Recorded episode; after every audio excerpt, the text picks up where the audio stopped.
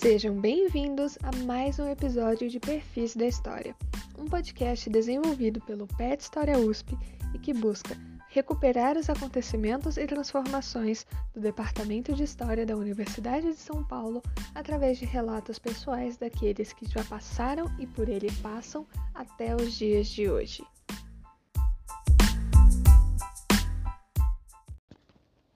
Bom, antes de começar o episódio, só um pequeno recadinho. Essa entrevista ela foi gravada pelo Google Meet e os nossos entrevistadores também gravaram por outros aparelhos para garantir que as perguntas deles chegassem sem nenhuma interferência de uma conexão com a internet ou algo do gênero que pudesse prejudicar a experiência de vocês enquanto vocês ouvem o podcast. E isso justifica porque vocês vão perceber algumas diferenças no volume de áudio entre uma fala de um entrevistador e outra mais lá para frente, ou entre a fala do entrevistador com a resposta do professor Jorge. Bom episódio para vocês. É só isso. Bom, então esse é mais um episódio do podcast Perfis da História e hoje a gente vai estar aqui com o professor Jorge Grespan.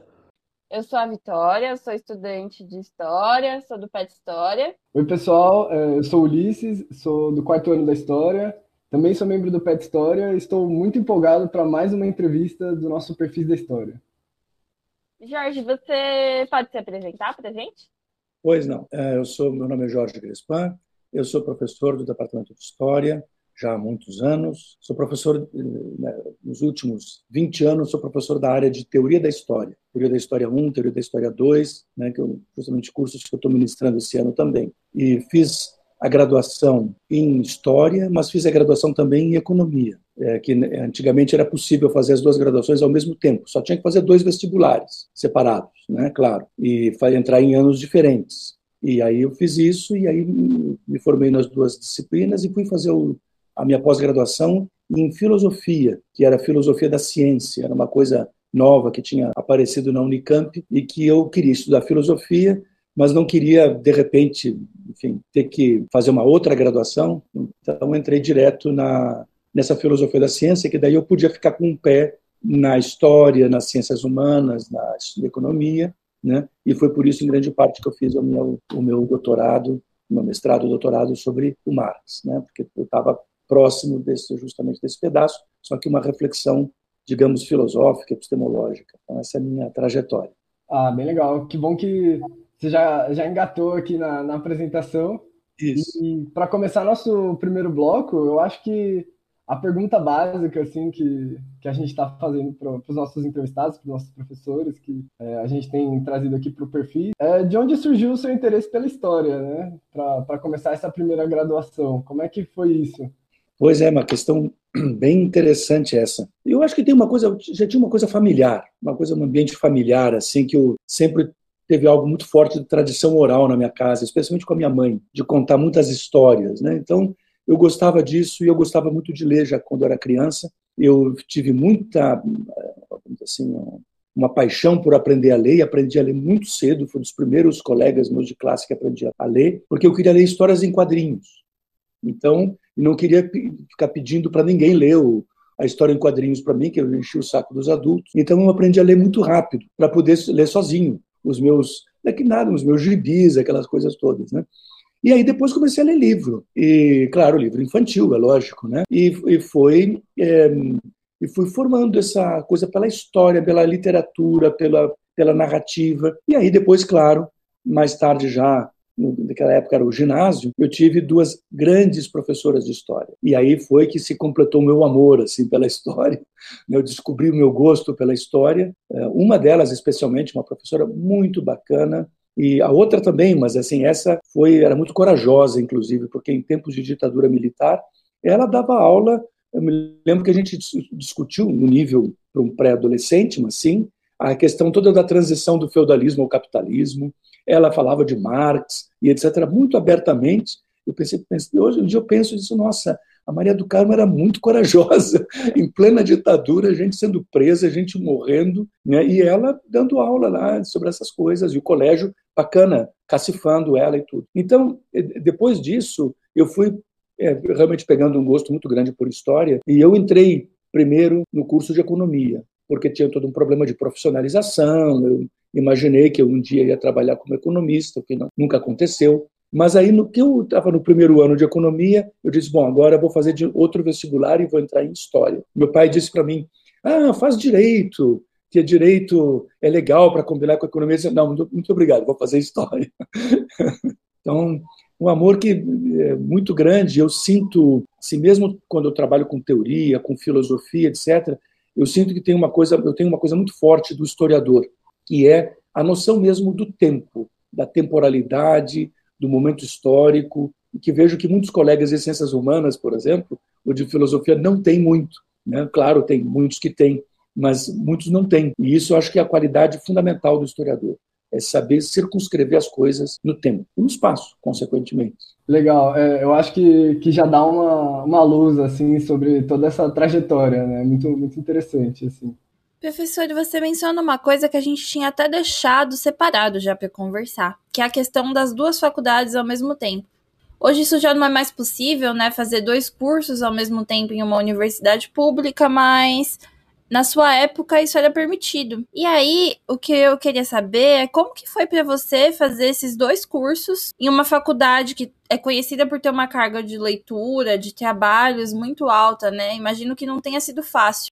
Era bem, era bem pesado, viu? Era bem pesado, mas eu, eu fiz o primeiro ano de economia e o primeiro ano naquele tempo, acho que ainda é, não sei, era hum, uma espécie de básico, porque entravam os três, as três uh, alunos que iam para as três áreas, né? Economia, administração e contabilidade. E a gente tinha uma formação básica nas três, o que era nesse ponto era ótimo, né? Tem coisas de contabilidade que eu lembro que eu aprendi ainda no primeiro ano lá atrás, lá na FEA, e que são coisas importantes até para arrumar as contas pessoais da gente, né, e tudo. E, e para entender também certo funcionamento das empresas, etc. Então é uma coisa interessante aquilo. Passado aquele momento, a gente entrava direto no estudo de economia mesmo, né, a partir do segundo ano. E aí eu percebi que tinha espaço.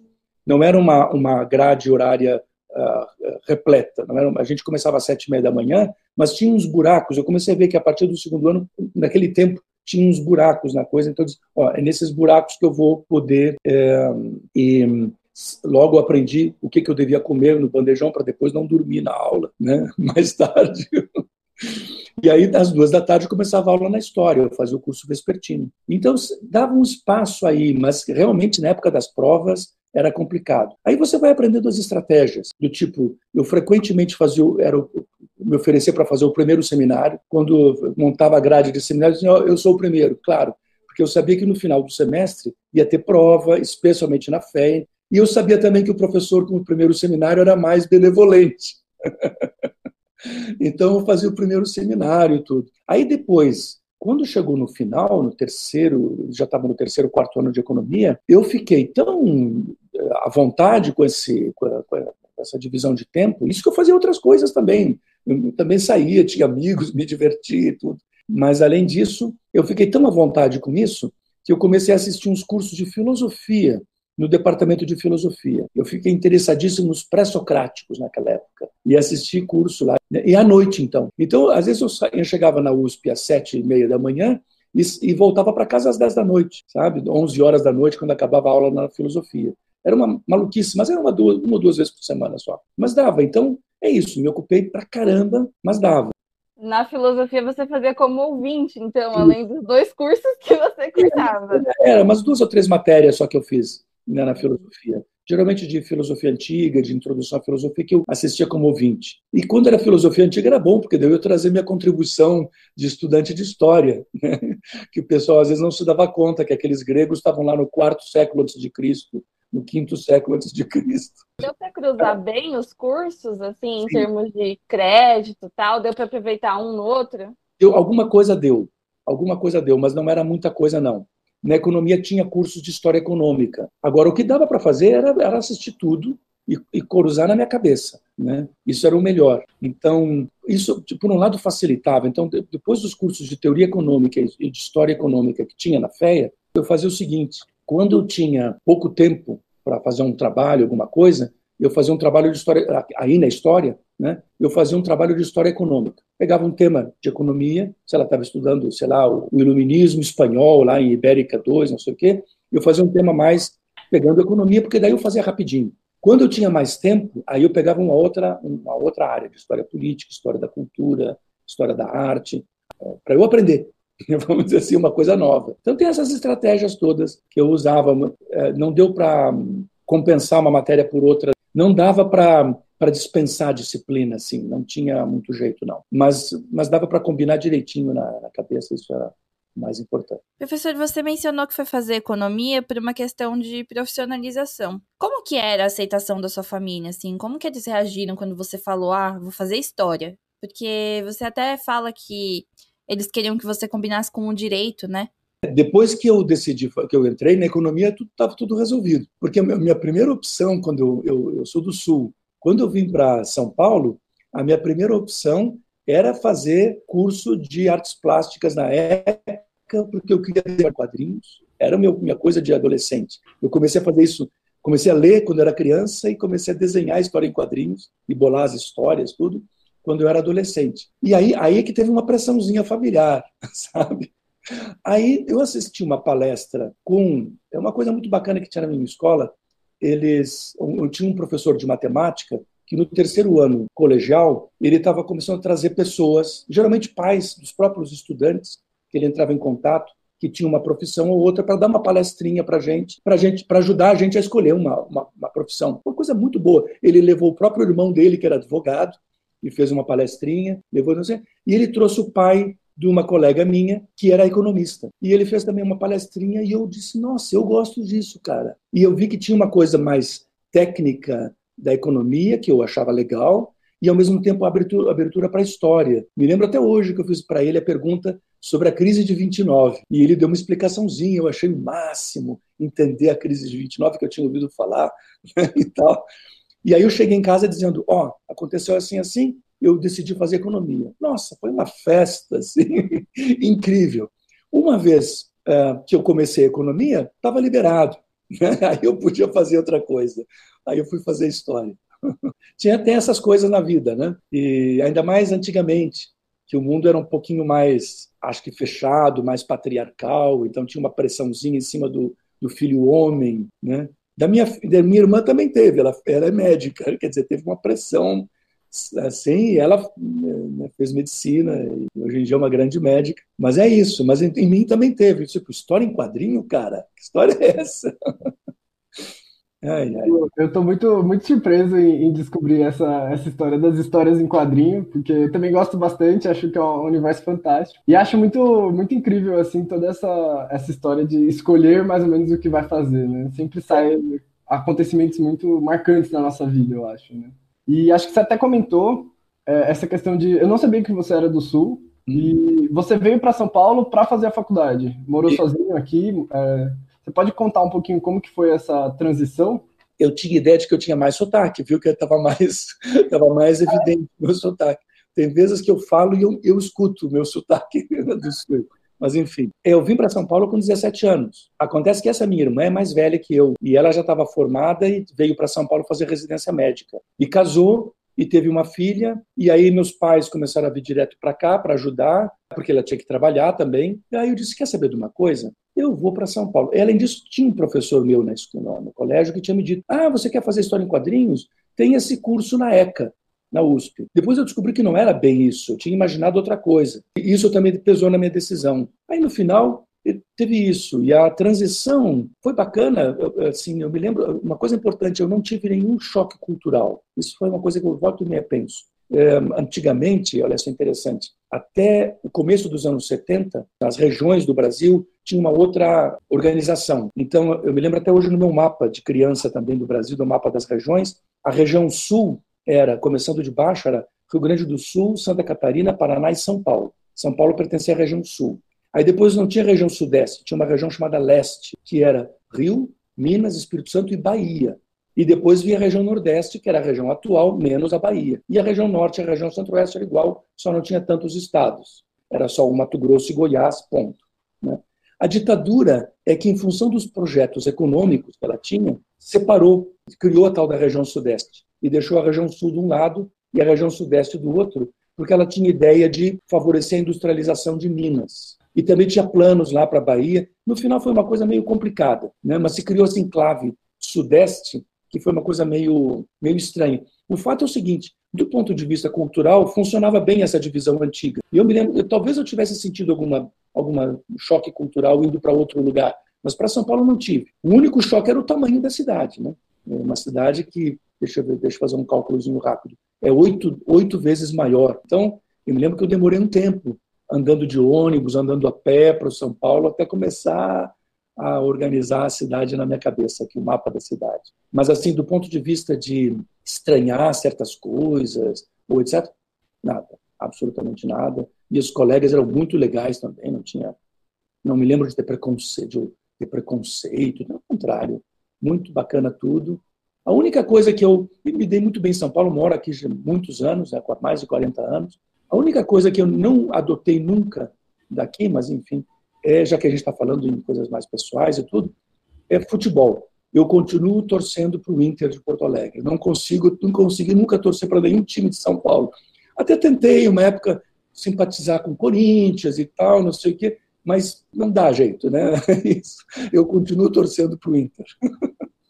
Entendi, legal, legal. Bom, é importante manter a, a, alguma coisa das raízes. Assim. Pois é, pois é. É uma coisa que pega quando a gente é criança, então não dá para largar assim depois.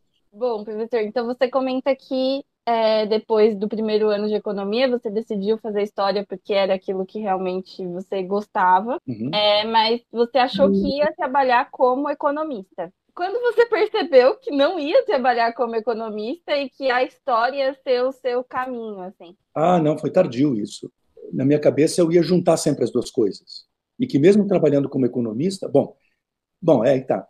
Economista, bom, quando eu tinha 19 anos, estava já no, entrando no terceiro ano de economia, eu comecei a me dar conta que eu não queria ser economista de botar uma gravata e ir trabalhar numa empresa ou mesmo num órgão público. Não era isso que eu queria fazer eu queria trabalhar com teoria econômica. Aí já isso já foi um de, primeiro divisor de águas importante. Não, pessoal, não, economista no sentido de, de ser assim um economista prático, de né, numa empresa pública ou privada ou bolsa de valores ou sei lá o que não. Isso eu não quero mesmo. E aí é, ia trabalhar com teoria econômica e comecei a me aprofundar também no curso de teoria, perdão, no curso de economia em é, teoria econômica.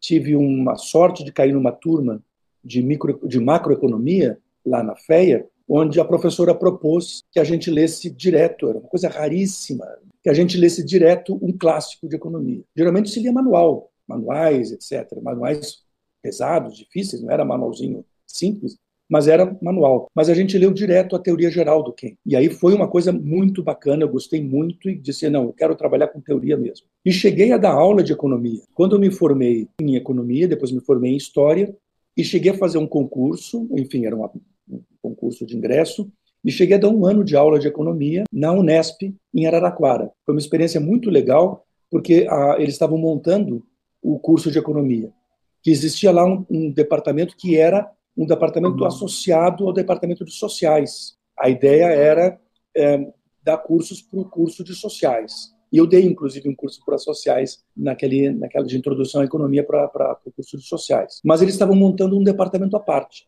ali, que era o primeiro departamento de economia da Unesp. A Unesp não tinha departamento de economia. Então eles montaram e foi bacana porque eu participei das discussões de montagem do curso. Então, o que, a gente vai ter mais? Micro 1, micro 2. Então tem o currículo básico do MEC, mas tinha as áreas, as manobras aqui para a gente ver como é que, que fazia. Então foi muito, muito bacana essa experiência de trabalhar como economista. Só que eu também tinha feito um concurso aí para história, para a história da América, história da América independente, que era uma paixão minha.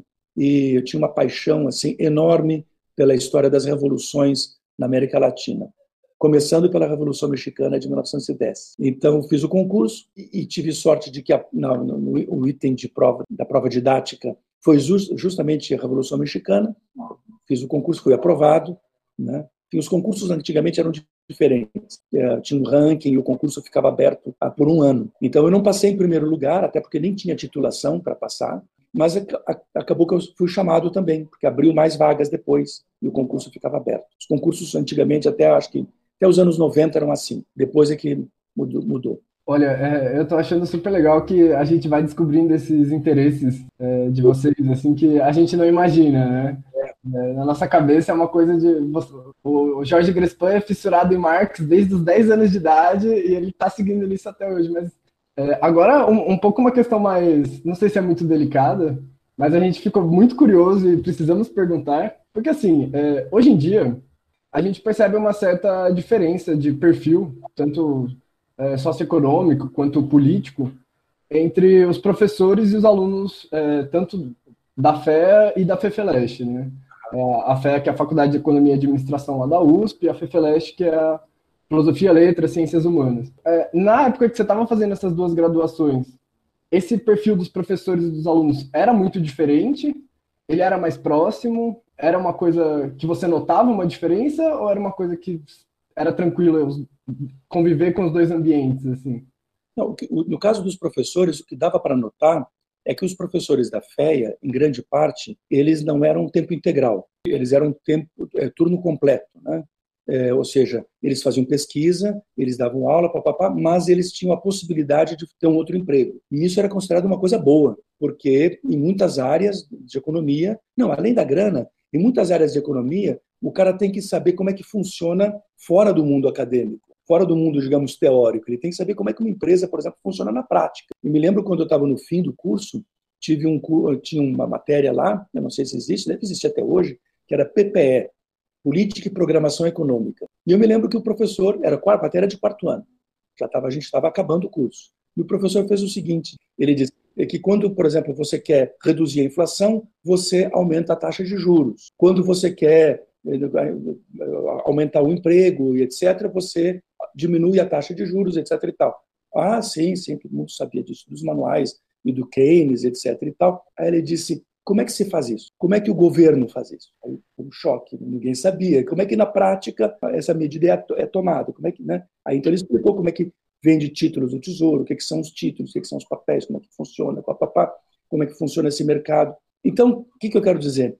Esse cara trabalhava no mercado, então ele tinha essa dimensão prática que era importante. Então a gente tinha alguns professores que não, que trabalhavam só na FEA. Só que, além disso, existia, existe até hoje a FIP, a Fundação de, de, de Pesquisa da FEA. Então, muitos professores eram tempo, eh, não eram tempo integral, era um turno completo, mas eles trabalhavam na FIP como pesquisadores. Aí sim eles ganhavam mais, dobravam às vezes o salário, porque era o salário dos dois lados. E, além disso, eles ficavam lá fazendo pesquisa. Era bom porque a gente tinha acesso a eles. A gente dava uma, batia na porta lá do gabinete e podia, se eles tivessem um tempinho, bater um papo. Eles estavam ali no prédio. E, ao mesmo tempo, eles estavam lá fazendo pesquisas. E muitos estudantes, não foi meu caso, porque eu fazia essas montes de coisas, mas muito estudante que fazia só economia, só FEA, virava monitor deles. Além disso, a coisa da FIP também dava trabalho, dava emprego de monitor para os estudantes, que era ótimo, e o cara já ia aprendendo a fazer pesquisa, ganhava uma bolsa, participava do,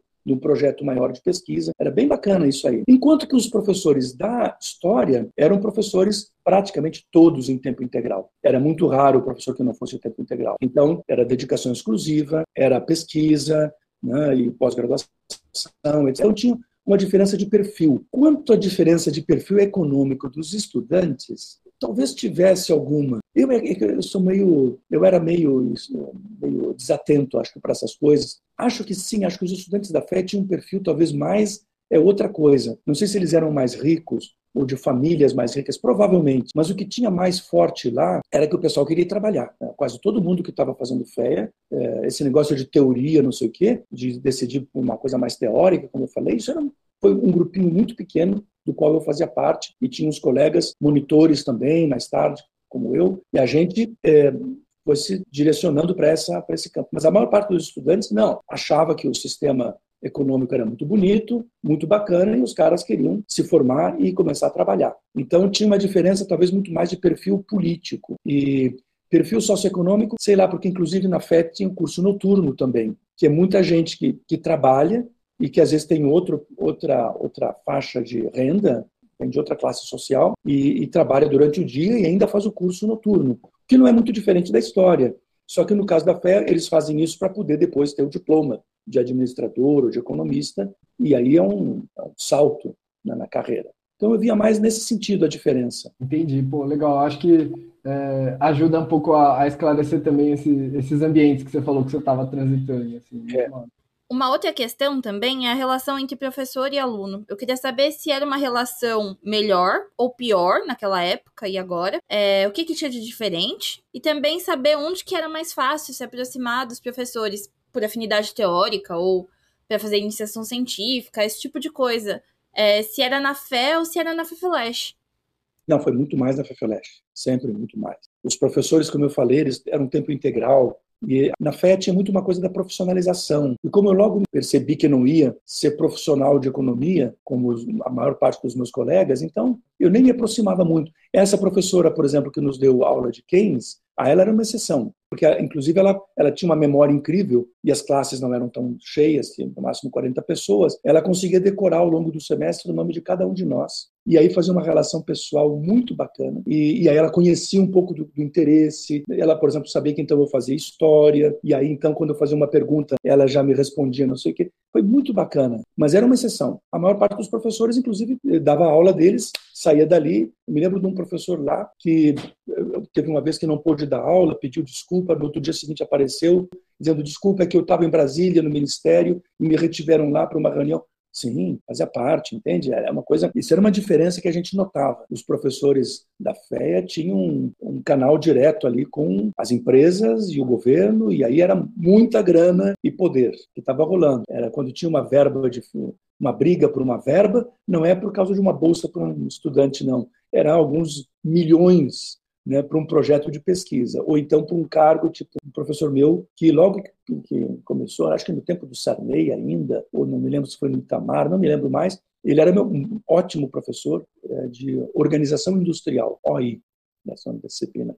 E ele foi secretário do Tesouro. Então, tipo, a gente, esses caras todos que a gente eram os professores e eram pessoas que iam para o governo, saíam. Por isso era mais difícil, porque eles, mesmo gente que era muito simpática, mas tinha outras, muitas outras coisas para fazer. Muitas vezes a FEA era só um dos, dos trabalhos das, das, que a pessoa estava envolvida. Já na história, não. Né? Então, era muito fácil, muito legal estabelecer, inclusive, uma relação, não digo de amizade, mas uma relação de proximidade com os professores e, e tudo, para trabalhar, para fazer pesquisa. Professor, naquela época já tinha iniciação científica? E se tinha, você chegou a fazer alguma coisa ou, ou algo similar a uma iniciação científica? Fiz, mas fiz na, na economia. Eu fiz na economia, mas fiz sobre história. Olha só, eu fiz sobre o mercantilismo, com bolsa da FAPESP. Eu não estava muito interessado, mas um amigo meu que já era todo espertinho, ele me disse assim: se a gente fizer uma iniciação científica com bolsa da FAPESP, fica mais fácil de conseguir a bolsa de mestrado da FAPESP depois, porque a gente já está ali no sistema. Ele disse: ah, legal.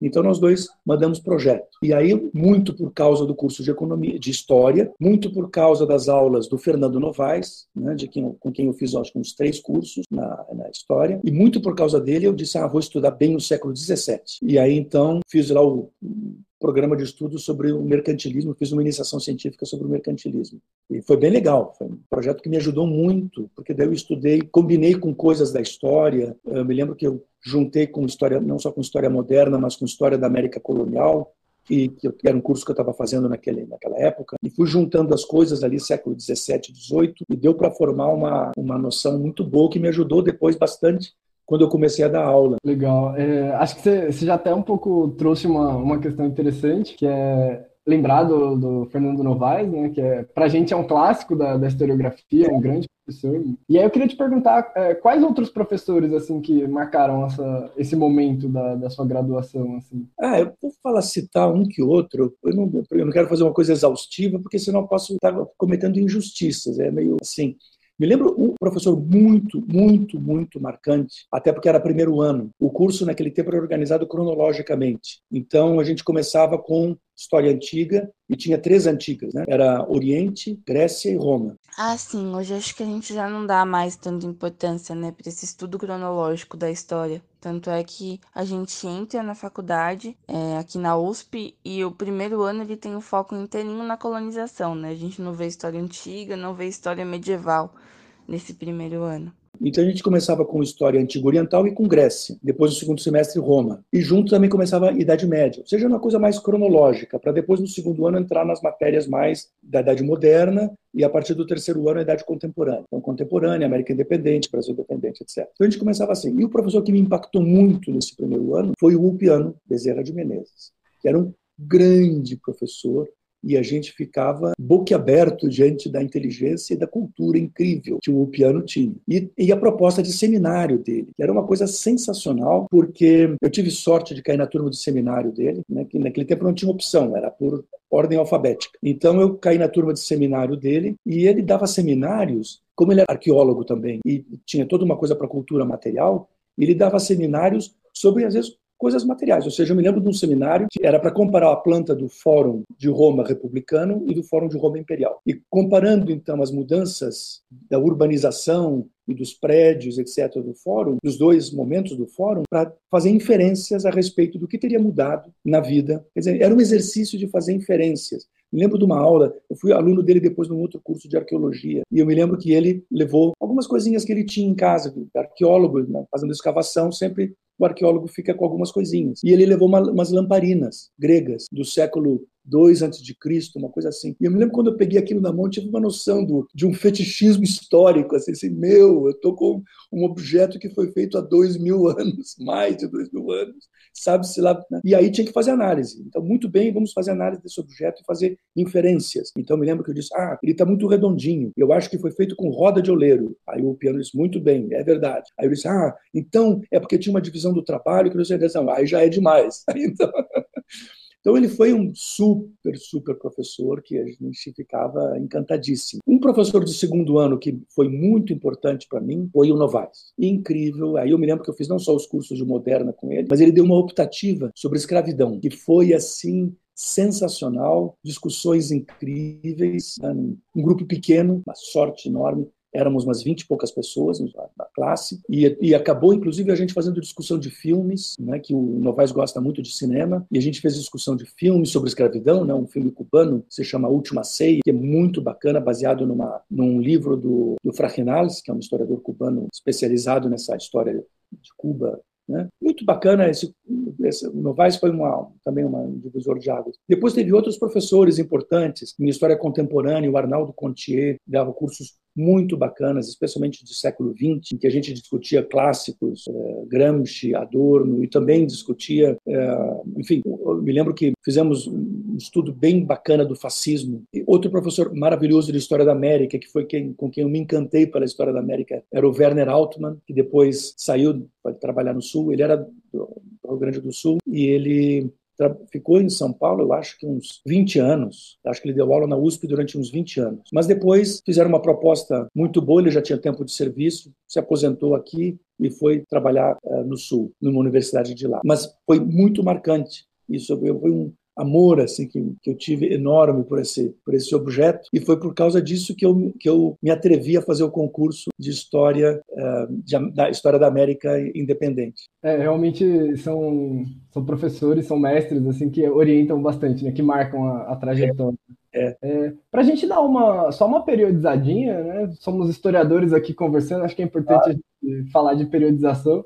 Você entrou na, na graduação em economia em que ano, exatamente? Eu entrei na graduação em economia no ano de 1977. Foi o primeiro ano que eu de economia. E em história, 78. 78.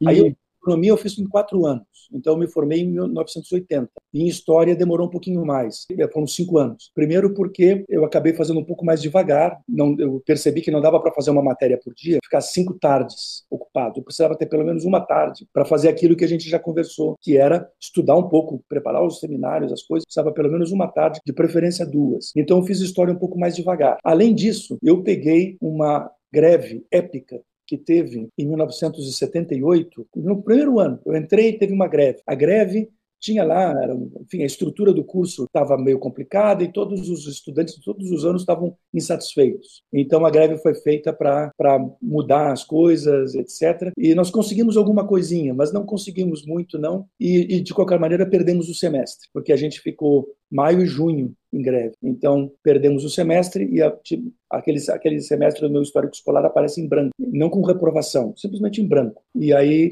tive que fazer as matérias depois, etc. Então, e aí eu me formei então em economia em 1980 e já entrei na pós-graduação em 1981 em Campinas. Eu não queria perder tempo, eu, tava, eu era bem apressado, vamos dizer assim. E você já estava trabalhando nessa época? Não, não. Ah só, só estudava. Eu comecei, então, com bolsas, né? Eu tive a bolsa de iniciação científica durante um ano e meio, mais ou menos. Antes disso, eu vivia de mesada, aí depois iniciação científica, que eu comecei com 19 anos, e depois, quando eu entrei no, na, no mestrado, já peguei direto uma bolsa eh, de mestrado da CAPES, que eram essas bolsas do departamento, né? Então, no departamento de filosofia da Unicamp tinha uma bolsa também para os alunos. Então, na própria entrevista de ingresso, perguntaram se eu precisava e eles que eu precisava. Então, eles tinham essas bolsas, eu fui um dos que recebi a bolsa, aí fiquei tranquilo. E dois anos depois, eu entreguei um projeto bacana de mestrado para a FAPESP e consegui uma bolsa da FAPESP, que era bem mais alta que a bolsa da CAPES. Então, é assim que eu me virava. E quando a bolsa da FAPESP estava acabando, foi quando apareceu esse concurso, esses dois concursos, né? Um na, na história, que eu prestei, passei, mas não peguei a vaga direto, e outro concurso eh, na Unesp, em Araraquara. Aliás, ainda faltavam uns meses, uns dois meses para acabar a bolsa da FAPESP, né? Mas eu abri mão, evidente, porque eu comecei a, a receber o salário como professora da, da Unesp. Muito mocinho. Eu comecei a dar aula com 25 anos. Chamava auxiliar de ensino. Existe oficialmente esse cargo até hoje mas cada vez tem menos gente como auxiliar de ensino. E antigamente era o contrário, tinha muita gente como auxiliar de ensino. Professor, para a gente montar o roteiro de entrevista, tal, a gente dá uma olhada no Lattes do, do professor, tal, para ir cruzando os períodos. E aí o que a gente percebeu é que no seu Lattes não consta um mestrado. Você ah, foi direto para o doutorado? Isso. É, demorou muito esse processo todo. A Unicamp, eh, nos anos 80, ainda não tinha o regimento consolidado. Ela, eu não sei bem, a Unicamp acho que foi formada nos anos 60 e ela ganhou um grande impulso nos anos 70. Tinha, teve um, alguns reitores lá que deram um impulso enorme e souberam, por exemplo, aproveitar que muitos professores da USP tinham sido expurgados. Eles não tinham sido caçados, eles podiam continuar trabalhando, mas eles tinham sido postos para fora da USP por processos que a Comissão da Verdade da USP, inclusive, eh, apurou recentemente. Teve muita coisa espúria no meio dessa história, para, para além da ditadura, processos internos da USP espúrios. Né? Então, muitos professores perderam o emprego, mas foram chamados para trabalhar na Unicamp. E ó, ótimo. Então, a Unicamp, de repente, deu um salto e ficou bacana, mas não tinha um regimento consolidado, de tal forma que você podia ficar, eu não me lembro, mas era muito tempo, era tipo seis anos de mestrado e oito de doutorado, era uma coisa assim, era muito elástico. A USP não era tanto. A única coisa é que a Unicamp tinha uma ideia de formação na pós-graduação. Em todas as áreas, pelo menos em humanas, mas acho que nas, nas, ciências naturais também, a ideia era que os estudantes fizessem uma eh, não eram poucos créditos. Então, por exemplo, o mestrado na USP eram quatro disciplinas de crédito e dois para doutorado. Na Unicamp era o dobro. Eram oito disciplinas de mestrado e quatro de doutorado. E, além disso, como eu entrei numa área que não era a minha área de origem, filosofia, eu tive que fazer mais três disciplinas de adaptação. Então, ao todo, eu fiz, depois, e fiz mais uma depois também optativa, ao todo eu fiz 16 disciplinas de filosofia entre mestrado e doutorado, que dá metade, meia graduação. Com tudo isso, você demorava mais tempo. Além do que no começo eu ainda fazia história e, no, e, e depois, mais tarde, eu estava já dando aula. Eu comecei a dar aula com 25 anos, muito alegre, muito, muito alegre mas de repente eu me dei conta lá em Araraquara, que, meu, puta responsabilidade. Então, nossa, eu passava um tempão preparando aula. E depois eu saí e fiquei só na história, né, porque o concurso me chamou. Isso foi em 1985. Então, eu fui dar aula na história também. Nossa, fiquei, fiquei, fiquei acho que os primeiros dois, três anos, eu meio que parei com a pós-graduação e só fiquei estudando para dar aula, né, para dar aula de história. Aí eu, eu, entrei na América Independente, mas eu comecei a dar aula de história da América Colonial. Então fiquei dando aula de América Colonial e dei, dei alguns vários cursos de história moderna também. A área estava com problema de falta de professor. Então, como eu estava dando século XVII, aquela coisa que eu já contei para vocês da minha iniciação científica, eu disse, ah, me ofereci e, e dei aula. Então, tá ficar dando aula, mas estudando muito. Então, isso tudo fez com que a minha pós-graduação meio ficasse em suspenso durante um tempo. Então, eu tinha dito um pouco atrás que eu fui meio apressado, mas essa pressa cobrou um preço eu tive que depois fazer uma pausa para estudar para valer. E eu me lembro quando eu passei para o doutorado direto, eu também, além de das questões mesmo do trabalho, eh, eu comecei a fazer algumas leituras básicas que tinha feito. Eu nunca tinha lido, por exemplo, de cabo a rabo, a crítica da razão pura do Kant. Então me lembro que eu tirei uma temporada de tipo janeiro, fevereiro, férias, fui para a praia, mas depois que eu voltava da praia, eu estava sozinho, né? Eu ficava lendo a crítica da razão pura, imagine. Delícia para fazer nas férias, professor. Pois é, né? Pois é. Quem não faz? Incrível, eu não sei como é que eu consegui, porque as duas coisas não combinam com o sol, né? O sol e a crítica da razão pura não combinam. Estava muito, muito fissurado aí para com a coisa da formação, né? Bom, é, uma boa parte assim dos professores que a gente vai analisar os perfis, eles acabaram passando direto para o é? doutorado. É, você acha que hoje em dia se mantém com a mesma frequência isso de passar direto, ou você acha que está um pouco mais padronizada a trajetória acadêmica? Eu, eu acho que tá, é a mesma coisa. É, a minha passagem para o doutorado, inclusive, não foi uma coisa fácil tinha uma regra lá no, no departamento de filosofia, na pós-graduação de filosofia da Unicamp, em que a gente tinha que fazer uma, uma, outra qualificação. Então eu tinha feito uma qualificação no mestrado e tive que fazer uma outra qualificação com regras muito mais uh, rígidas. Por exemplo, na, o, orientador não podia fazer parte da banca para, digamos, não, não de alguma maneira influenciar ou sei lá o quê. Então, e a gente tinha que ter nota A de todos os examinadores, porque antigamente o exame de qualificação dava nota também. Não dava para se um dos examinadores desse B, você já não conseguia passar direto. Então, eu me lembro que foi um puta sufoco quando eu fiz o, o, o exame de qualificação, porque um dos professores não estava muito afim de me dar o A, estava afim de me dar B, por questões, inclusive, que não eram do trabalho que eu tinha apresentado, que era no tempo que eu fui aluno dele. A gente teve umas desavenças intelectuais aí, eu e ele, e, e, por causa disso ele, ele meio que pegou no meu pé. Mas no final deu tudo certo, ele me deu A também, e, e eu passei para o doutorado direto, mas não era fácil. Eu me lembro que acho que só mais um colega além de mim que fez isso, lá na Unicamp. E mesmo na USP também não era uma coisa líquido certo. É, dependia, como até hoje depende, do julgamento do orientador. A coisa começava ali, que era dizer o seguinte, que eu, não só você tem condições de passar, como o tema praticamente exige. Quando eu entrei no mestrado lá na Unicamp, a minha ideia, primeira ideia que teve já foi de trabalhar com crise econômica. Né? Isso se manteve durante muito tempo. Então, já a primeira ideia. Mas eu queria estudar o conceito de crise econômica no debate marxista. Bom, a primeira ideia era estudar isso no, com os keynesianos, mas depois desisti e pensei em estudar no debate marxista. Então, basicamente seria a Rosa Luxemburgo criticando os marxistas russos, chamados marxistas legais, não Lenin. Eram legais porque eles tinham passaporte, ou seja, eles, eles eram professores universitários de economia na Rússia czarista, mas eles eram marxistas. Mas era um marxismo meio social-democrata, assim já. E a Rosa, que era revolucionária, bateu com eles de frente. E teve um puta debate importante. E eu queria estudar isso. E depois o que aconteceu foi que eu, bom, para estudar esse debate eu tinha que ler bem direitinho o conceito de crise no Marx. E aí eu comecei a fazer isso como pré-condição. O que aconteceu foi que eu acabei ficando no Marx e desisti de fazer a Rosa e, o, e os russos. Então, como era o Marx, aí não dava para fazer em nível de mestrado. Aí tinha que continuar mais um tempo e fazer em nível de doutorado. Por causa disso, então, eu preparei um belo, um belo relatório de qualificação, apresentei, fiz essa segunda qualificação e aí a banca concordou que, que enfim, era para passar para o doutorado direto mesmo. Então, era isso. Não era, não era muito, muito fácil antigamente, né? E como não é hoje em dia, depende dessa circunstância, né? O tema tem que ser um tema que a pessoa, que o professor, o orientador, que é no fundo o cara que tem mais experiência, e o orientador diz, ó, oh, aqui dá para, né? ou então às vezes não só pode, mas precisa passar para um doutorado, porque não comporta fazer desenvolver isso aqui no nível de mestrado. Uma outra coisa que a gente queria perguntar é se você vê muita diferença das pós-graduações antigamente e das pós-graduações hoje em dia, ou se elas estão parecidas. Não, a coisa básica, básica mesmo, é que tinha muito mais tempo para você fazer pós-graduação. Isso eu acho que era o ponto chave. As instituições de fomento, basicamente a FAPESP, mas mesmo o CAP, CNPq, não davam bolsa por muito tempo. Então você tinha que decidir se você, por exemplo, você ia ter, ia ter dois anos de bolsa e você decidia se você queria esses dois anos no começo ou no fim do, pós. Então você sabe, mestrado, né? Doutorado você já conseguia quatro anos de bolsa, mas, mas o doutorado, como eu falei para vocês, podia ser desenvolvido até, em até oito anos. E eu acho que na USP era um pouquinho menos mas eram seis. Acho que na USP eram quatro anos para mestrado e seis para o doutorado.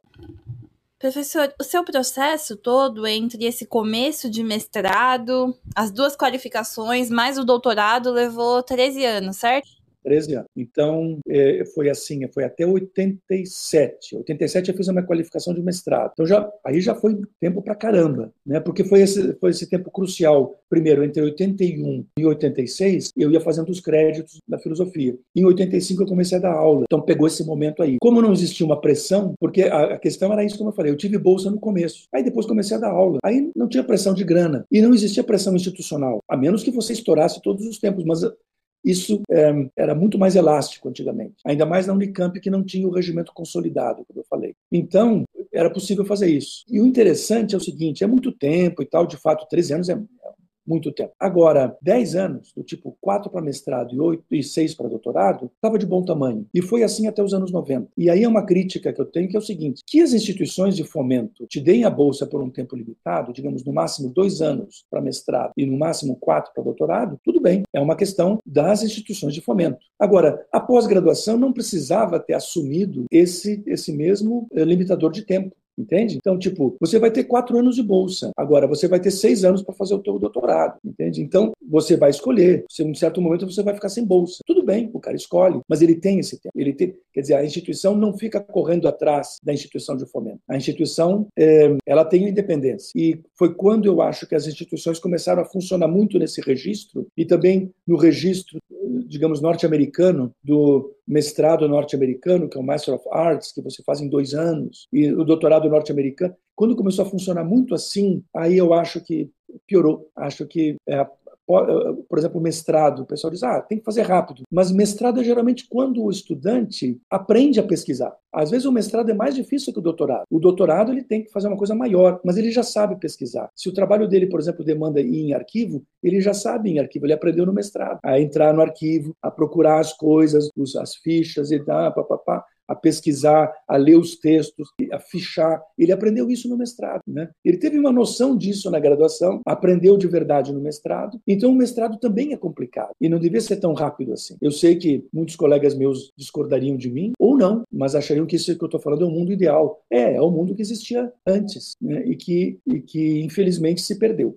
Então, essa é uma diferença muito importante, Vitória, que, que tinha, que era o tempo a mais que você tinha. Então, ainda mais na área de ciências humanas, a, a pesquisa depende também do amadurecimento de vida. Então, sei lá, por isso que você pega um, um, um garoto, uma garota na física, que, que com 20 e poucos anos faz doutorado, Einstein, né, e tal, e não só precisa ser um gênio, Outras pessoas com 24, 25 anos faziam antigamente doutorado e tal. Por quê? Porque se o cara é bom, se o cara é, é inteligente intelectualmente e tal, e ele vai, se o cara é um puta matemático, ele vai lá e faz o negócio. Agora, na área de humanas, né, história, sociais, filosofia, o cara, letras, o cara precisa de amadurecimento. Imagina na área de letras, o cara vai estudar uma obra literária, aquilo tem a ver com a vida com o amadurecimento de vida. Então, não pode ser muito rápido. É, eu acho que, que faz muito sentido isso que, que você falou da questão temática, né? É, como, como você comentou, acho que essa, essa questão da, das ciências humanas, e aí no seu caso que foi fazer um, um, mestrado, um doutorado depois sobre a obra de Marx, né? Então é, é uma coisa que é, demanda um tempo e demanda uma, um, um, tempo de reflexão, né? Porque talvez no, no começo do, do, seu processo você estava pensando uma coisa sobre a crise em Marx, isso. depois de sete anos pesquisando isso, você já estava com uma outra visão, né? Eu acho que é, isso também é, é, é importante, assim. Claro. E também para mim que eu, o tempo que eu aprendi alemão. Então isso faz diferença, porque no começo do processo eu lia tradução. Eu estava lendo Capital numa tradução espanhola da Fundo de Cultura, me cotejando. Aí nesse tempo foi o tempo que eu fiz o Instituto Goethe, aprendi. E aí no final eu estava lendo em alemão, no original. Então isso faz muita diferença. Tudo isso tem que estar tá presente no tempo de formação, né? E uma pós-graduação é um tempo de formação ainda. É, eu, eu acho que é, é, é, muito, muito legal que você já trouxe um pouco da, da minha próxima pergunta, porque você começou na, na, na pós-graduação ali em 86, é isso? Não, antes. Eu comecei ah. a pós-graduação antes, em 81. 81, isso, desculpa. Na faculdade. Isso. E aí, em 81, a gente ainda estava naquele período de, de abertura do regime militar e tudo mais, né? não, não dá para dizer que tinha acabado assim totalmente. Tinha não.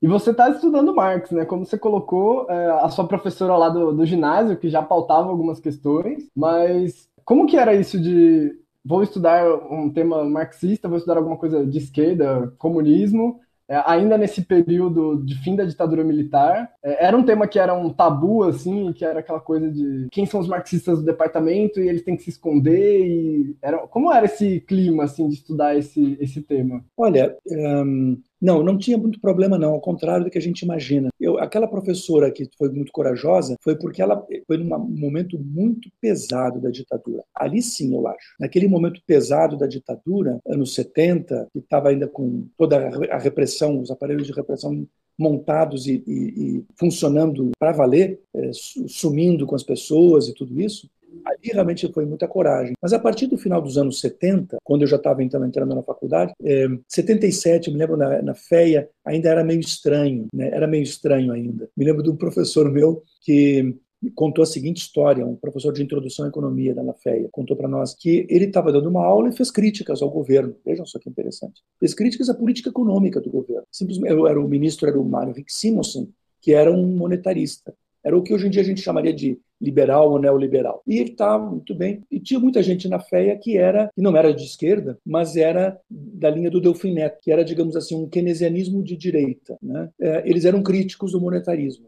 Eles achavam que, tipo, basicamente, que, que os mercados não se autorregulam, que é preciso que haja uma intervenção do Estado na economia para a coisa então. E o Delfim pensava isso, o que não quer dizer que ele fosse de esquerda. Então esse professor fez umas críticas e depois ele disse que um aluno foi falar com ele e disse: "Professor, o senhor tome cuidado quando o senhor, eu vou te dar um conselho aqui de amigo. Tome cuidado quando falar, porque tem espião na sala de aula. Tipo, tem olheiro da ditadura na sala de aula, né? Eu conheço, não vou lhe dizer quem é, mas eu sei que tem. E toma cuidado. Quer dizer, simplesmente porque o cara estava dizendo isso. Para vocês terem uma ideia, até 1976, dizer que, digamos, existia corrupção no governo era passível de prisão. Era um crime muito sério dizer que existia corrupção. O governo era corrupto. Tanto que a ditadura construiu a imagem justamente que os corruptos são os civis, são os políticos. Eles, militares, são incorruptíveis. E a corrupção graçou na ditadura, até porque não tinha controle. Né? Quem é que ia controlar? Quem, quem dissesse alguma coisa ia preso. Então, ali houve um momento de divisor de águas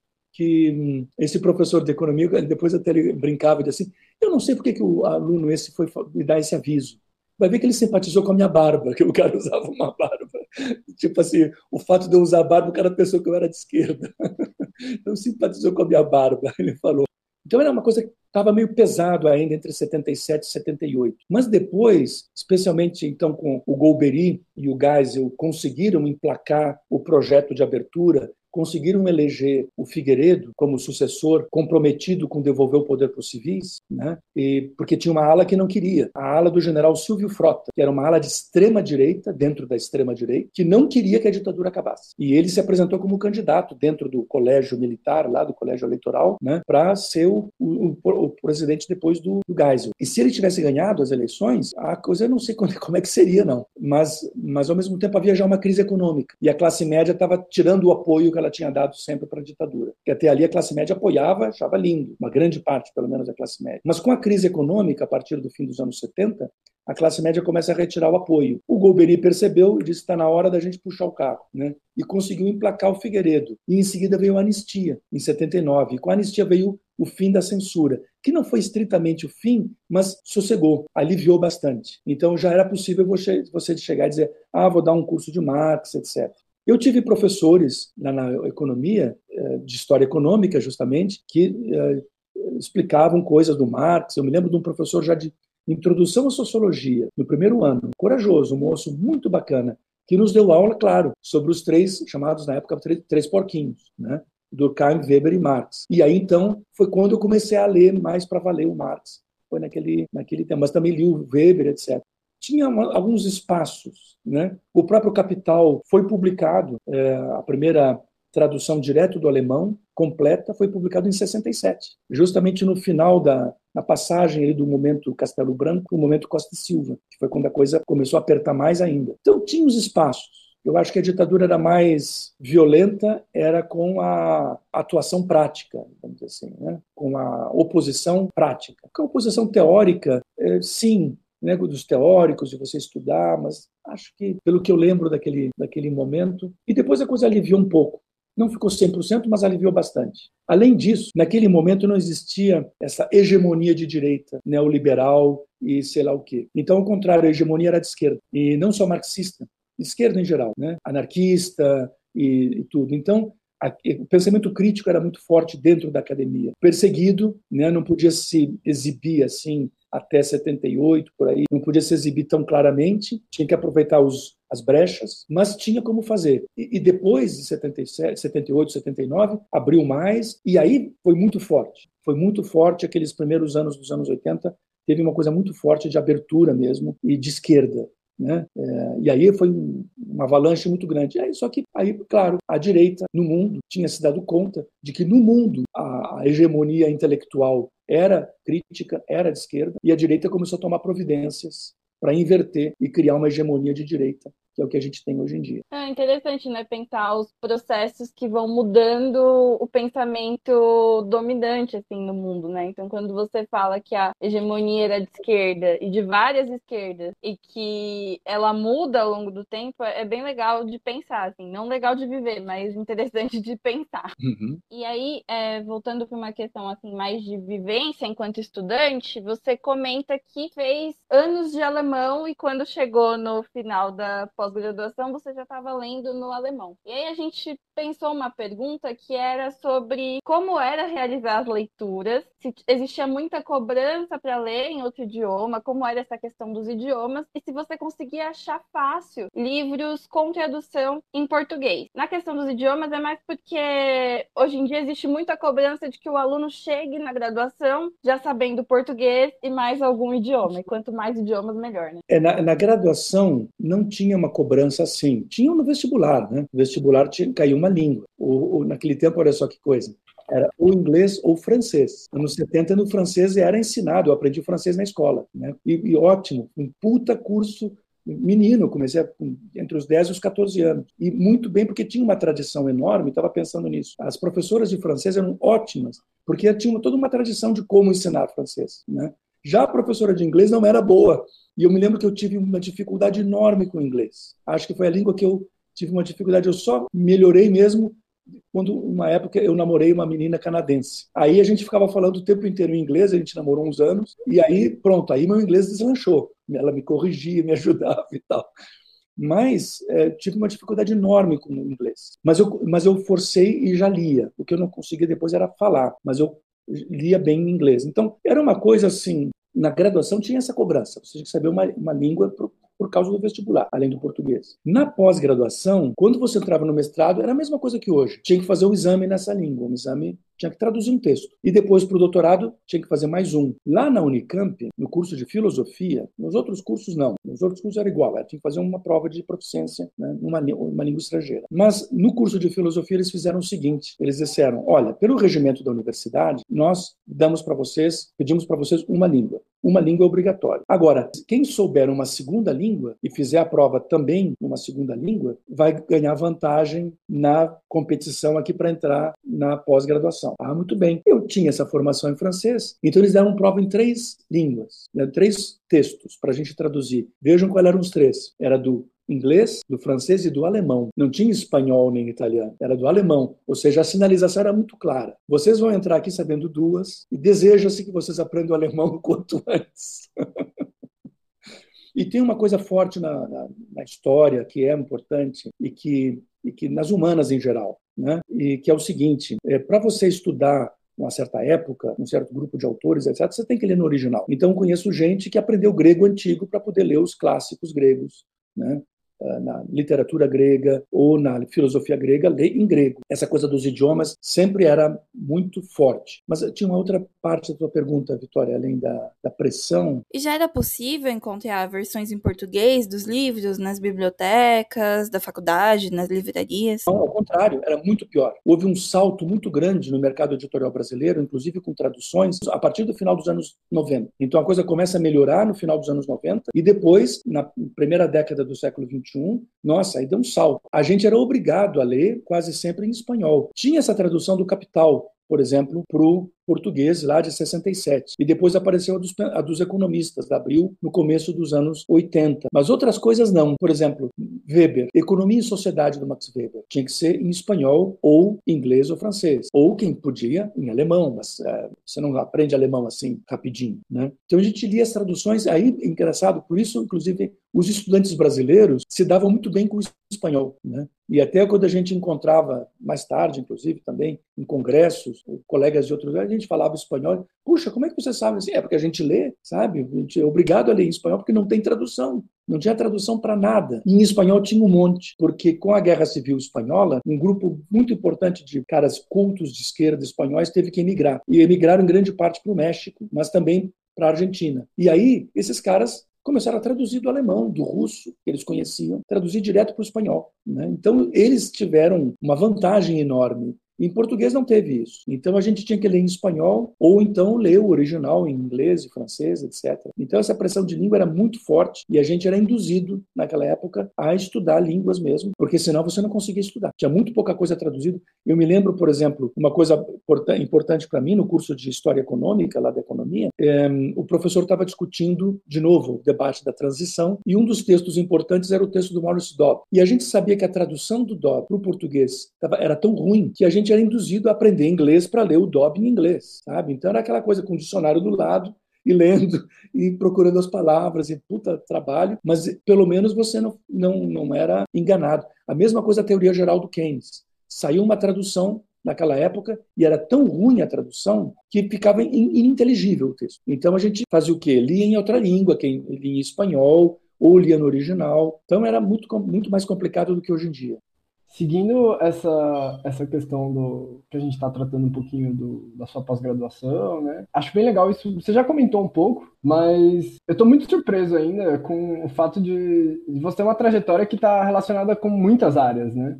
Uhum. Tem muitos interesses, muitas é, atuações diferentes. E uma das coisas que mais me chamou a atenção fazendo a pesquisa foi o, o fato de que você estava estudando História na USP, em São Paulo. É, você já estava na pós-graduação na, em Filosofia na Unicamp, em Campinas.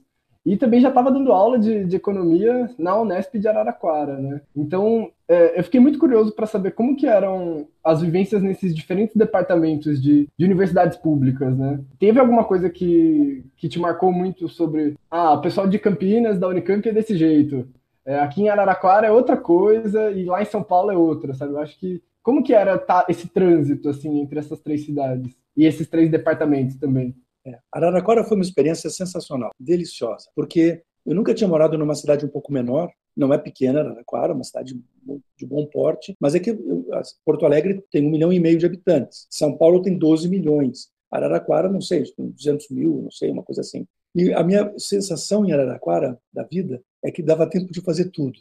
Isso era incrível, dava tempo de fazer tudo. Eu levantava de manhã, ia para a universidade. Eu não ficava o tempo inteiro em Araraquara. A, a, gente tinha lá os professores uma chamada República, a gente brincava, era a República dos Professores, em que era uma casa que tinha uma senhora que era a governanta, que era ela que, que cuidava de, da manutenção, porque os, tinha professor que ia num dia voltava no outro, e tinha professores que ficavam mais três dias, depende das aulas. Então o cara dava aula segunda e quarta, então ia segunda-feira e dava aula dele, depois dava aula de quarta, e quinta-feira voltava para São Paulo, ou, ou para onde ele morasse.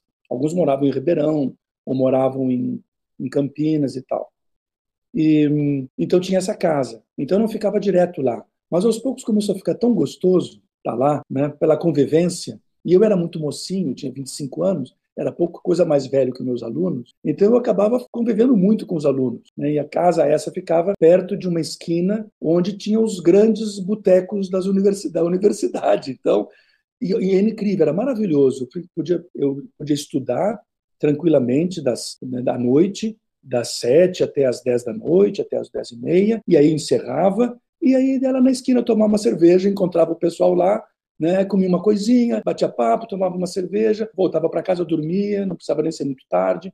Ou seja, dava tempo de fazer tudo e de encontrar e ter esse contato direto com que a gente estava falando de aluno-professor. Isso funcionava de maneira sensacional e acho que é, é uma coisa que funciona em todas as Unesps e é uma das coisas grandes e bacanas da Unesp. Já na Unicamp já era maior, mas por outro lado tinha Barão Geraldo, que tem até hoje, que dava uma convivência. Muitos professores moravam por ali e os alunos também. Então os caras se, cruz, se cruzavam nos, nos lugares e você tinha uma convivência com o professor diferente. e o professor com os alunos, que era diferente. Então, me lembro que eu, aluno de pós-graduação lá da Unicamp, nossa, ser convidado pelos professores, meus professores, para festa. Ah, vou dar uma festa lá em casa. Convidava os alunos, porque nós éramos poucos também. Não ia pesar no orçamento do cara.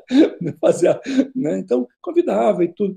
Isso já na USP é um pouco mais difícil. Acontece também, mas é um pouco mais difícil porque é tudo muito grande. São Paulo é muito. As pessoas moram longe uma da outra, né? É tudo muito mais complicado. Então, a, a lembrança que eu tenho do ambiente da Unesp era muito bom por isso, e era muito bom também porque, como eu falei, a gente estava montando o curso. Então, tinha muita conversa sobre o que, que, que, que é relevante, e todo mundo era de esquerda ali. Alguns eram mais para o lado do, do Partido Comunista, outros mais para o lado do PT, e nos anos 80 era um embate enorme entre os dois. O Partido Comunista não era legalizado, mas a turma estava no, no, MDB. Então você tinha um embate entre PMDB e PT. E, bom, mas todo mundo era de um ou de outro, não tinha ninguém de direita ali. Então a discussão era bacana, era isso. Tal autor, não, tal, não sei o quê, vamos botar isso, vamos botar a rosa, vamos botar o programa. Né?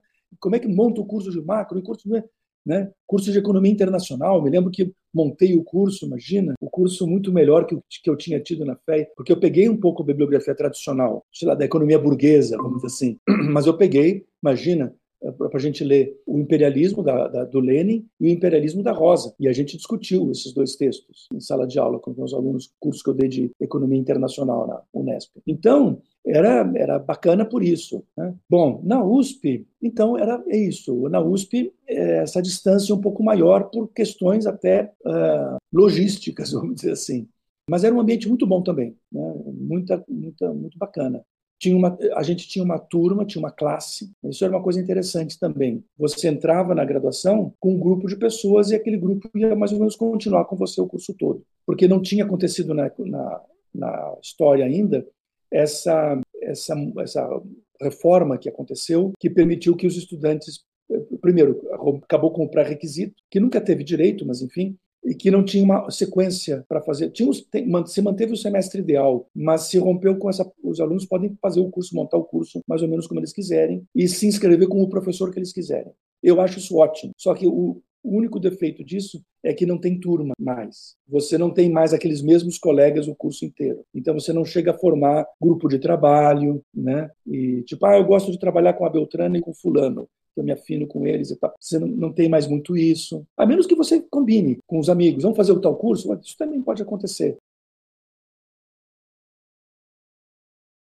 Entendi. Não, é, acho, acho bem legal essa, é, essa questão de. São dinâmicas muito fluidas, assim, né? de, de, você poder decidir e tal. E legal também que já vem uma coisa que, que eu acho que é importante, assim, que é um outro aspecto do trabalho do, dos professores universitários, que é essa questão de preparar curso, de estar tá trabalhando na chefia de departamento, em secretaria, de estar tá pensando a estrutura da, do que vai acontecer dentro da sala de aula, né? Eu acho que é, é um tipo de, de experiência que é importante também. E, e, você realmente era muito novo, né? Já estava lá fazendo todas as coisas. Acho que é, foi uma experiência importante para você, assim, pelo menos do jeito que, que você conta para gente, parece que foi uma coisa bem marcante. Era, era, meio, era, digamos assim, lá na Unesp era meio informal essa discussão toda, porque eu, como não tinha doutorado, eu não e nem mestrado, tinha, tem um nível da administração que eu não podia entrar, entende? Você só pode entrar depois de um certo momento da administração quando você já tem uma titulação básica. Como eu não tinha titulação nenhuma, então eu não podia participar de coisa. Por exemplo, na, na história, eu participei durante vários anos de uma comissão que é essa comissão de dispensa de disciplinas. Então a gente, sei lá, vinha um estudante de história da PUC que já tinha cursado umas coisas, fez o vestibular, passou na USP, mas ele pediu a dispensa de uma Então a gente olhava o, o currículo da, da, ele olhava as disciplinas, como é que ele fez, se tinha compatibilidade, etc. E tal. Isso era uma das poucas coisas que eu fiz nesse começo. Depois, quando eu defendi o doutorado, aí sim que eu comecei, eu entrei na pós-graduação como orientador e comecei também a participar mais da administração. Legal você mencionar também, professor, da questão das turmas, né? Porque eu acho que hoje em dia o aluno que ele é um pouco mais tímido, tal, ele acaba tendo uma dificuldade muito grande de fazer as matérias, interagir com as pessoas, o que quando se tem uma turma acaba sendo mais facilitado porque você convive, né, com as pessoas durante muito tempo. Agora o aluno mais tímido acaba se ferrando um pouquinho. Uhum. É, tem isso, o entrosamento, a gente acabava as pessoas te conheciam, sabiam que você era tímido, te chamavam para as coisas. Jorge, vem cá, um cara bom, um cara bacana, só mais quietão, tímido. Por exemplo, eu não era, mas no caso né, de um aluno mais tímido. E é isso, sempre acaba integrando mais, sim. E como é faculdade, tem um nível de relacionamento, é, por exemplo, sei lá, em escola, é,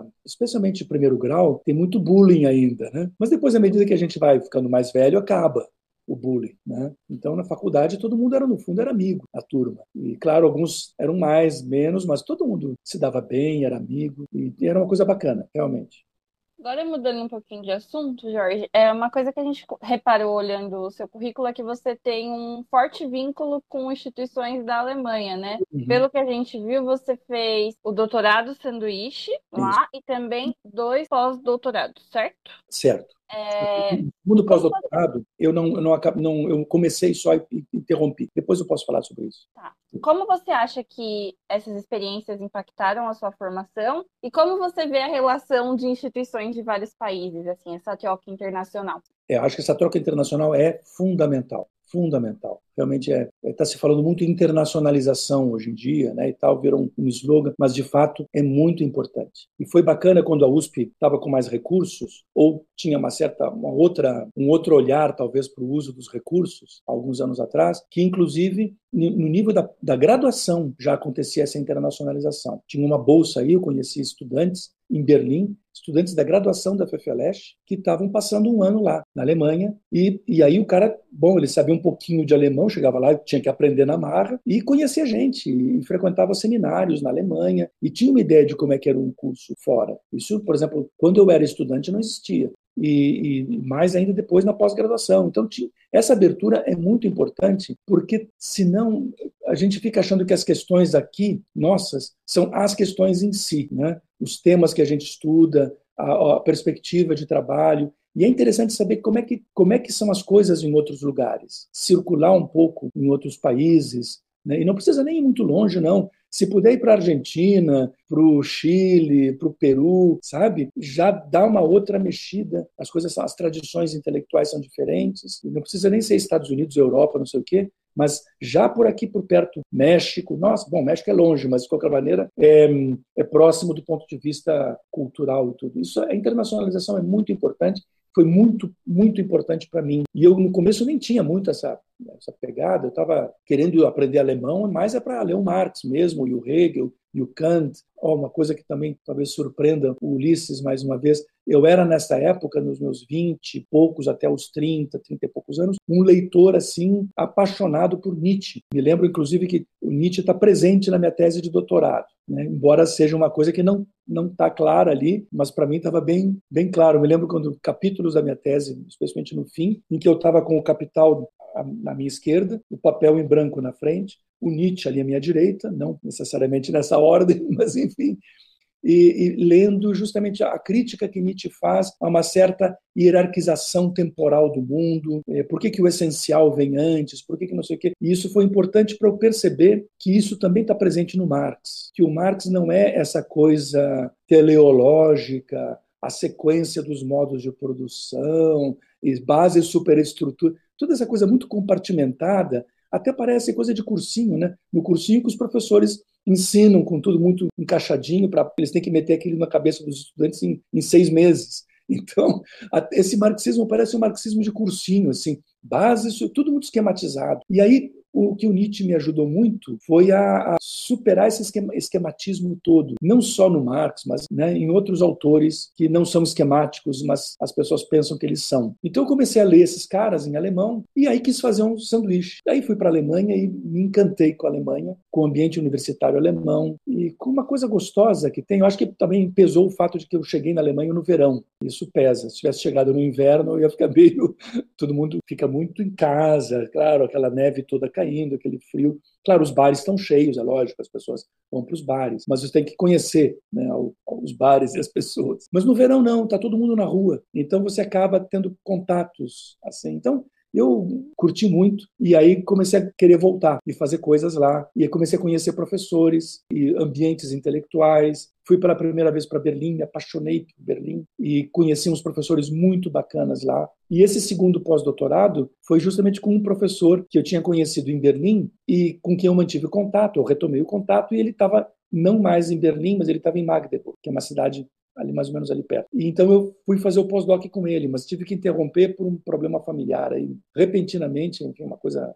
A minha mãe morreu, ela estava super bem, mas teve um ataque cardíaco. E eu fiquei tão abalado, tão mal, que eu disse: assim, quer saber, desisto. É, devolvi o dinheiro para CAPES, entrei em contato com ele e disse, não, tem que devolver o dinheiro. Ah, é? Tá bom. Devolvi o dinheiro para CAPES, me despedi do, do meu supervisor lá na Alemanha, voltei para o Brasil e, enfim, e, então não cheguei a completar, mas o primeiro pós-doc eu fiz em Berlim e foi uma coisa muito, muito bacana. E aí comecei a voltar muito porque eu comecei a conhecer as pessoas. E aí já fazendo a livro docência, eu fui um, um amigo que eu tinha feito lá na Alemanha, que é justamente é pesquisador da Fundação Rosa Luxemburgo. Eu já trouxe ele para o Brasil e ele veio outras vezes por conta própria ou convidado pela Fundação Rosa Luxemburgo daqui, que é o Alex Demirovich. Ele me apresentou para os pesquisadores da Mega, da Max Engels Gesamtausgabe. E aí eu fiz amizade com eles, então encontro com eles. Teve até uma, uma uma época que eu parei de ir, fiquei um ano mais ou menos sem ir para a Alemanha, e o coordenador lá da Mega me escreveu uma carta assim: Puxa, por que, que você nunca mais me visitou? Não sei o quê.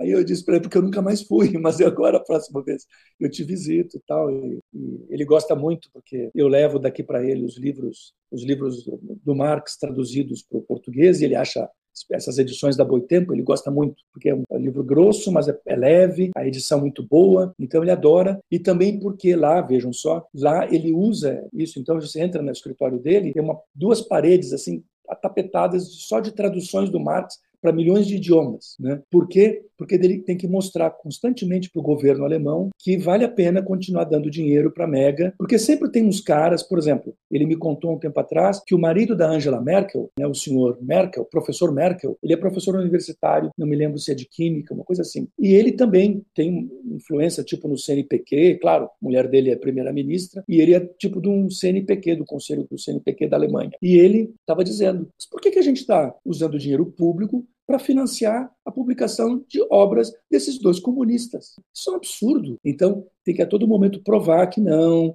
que é uma coisa internacional, que é uma coisa boa para a Alemanha, não só para o comunismo, mas é para a Alemanha e não sei o quê. Então, esses contatos todos foram muito enriquecedores para mim, muito enriquecedores por ter essa dimensão internacional das coisas. E a partir daí, contatos com gente de outros lugares, do Oriente, sei lá, japoneses, coreanos, chineses. Né? É, qual foi a. Em que ano foi a primeira vez que, que você foi para lá? É, eu tinha ido para lá, primeira, eu, foi em 89 foi exatamente em 89. 1989 e fiquei até começo de 90. Ou seja, eu peguei a queda do muro de Berlim, mas eu não estava em Berlim e nem quis ir para Berlim. Eu estava no extremo sul da Alemanha, na fronteira com a Suíça, na cidade de Constança, ali no meio dos Alpes, um lugar super lindo para estudar a biblioteca da Universidade. Você, das janelas você vê lá a paisagem. E não quis ir para Berlim, porque, sei lá, quando chegou Natal, Ano Novo, né, todo mundo se mandou para Berlim, lá os brasileiros foram para lá, não quis ir. Não porque eu concordasse, não porque eu gostasse gostasse da DDR, é, não achava que aquilo era comunismo, coisa nenhuma. E, aliás, muitos dos amigos que eu tenho em Berlim hoje em dia eram de lá. E nem eles achavam que aquilo era grande coisa também. Mas não era por isso. Por outro, o que acontece é que eu fiquei de saco cheio do ufanismo capitalista que estava, do tipo, vencemos, e falando mal dos caras, contando umas piadas muito infames sobre a DDR, assim, ah, gente, calma lá, sabe? É a diferença, tipo, é, lá é ruim e aqui é uma porcaria, entendeu? É, grande coisa, como se o capitalismo fosse grande, grande coisa. Né?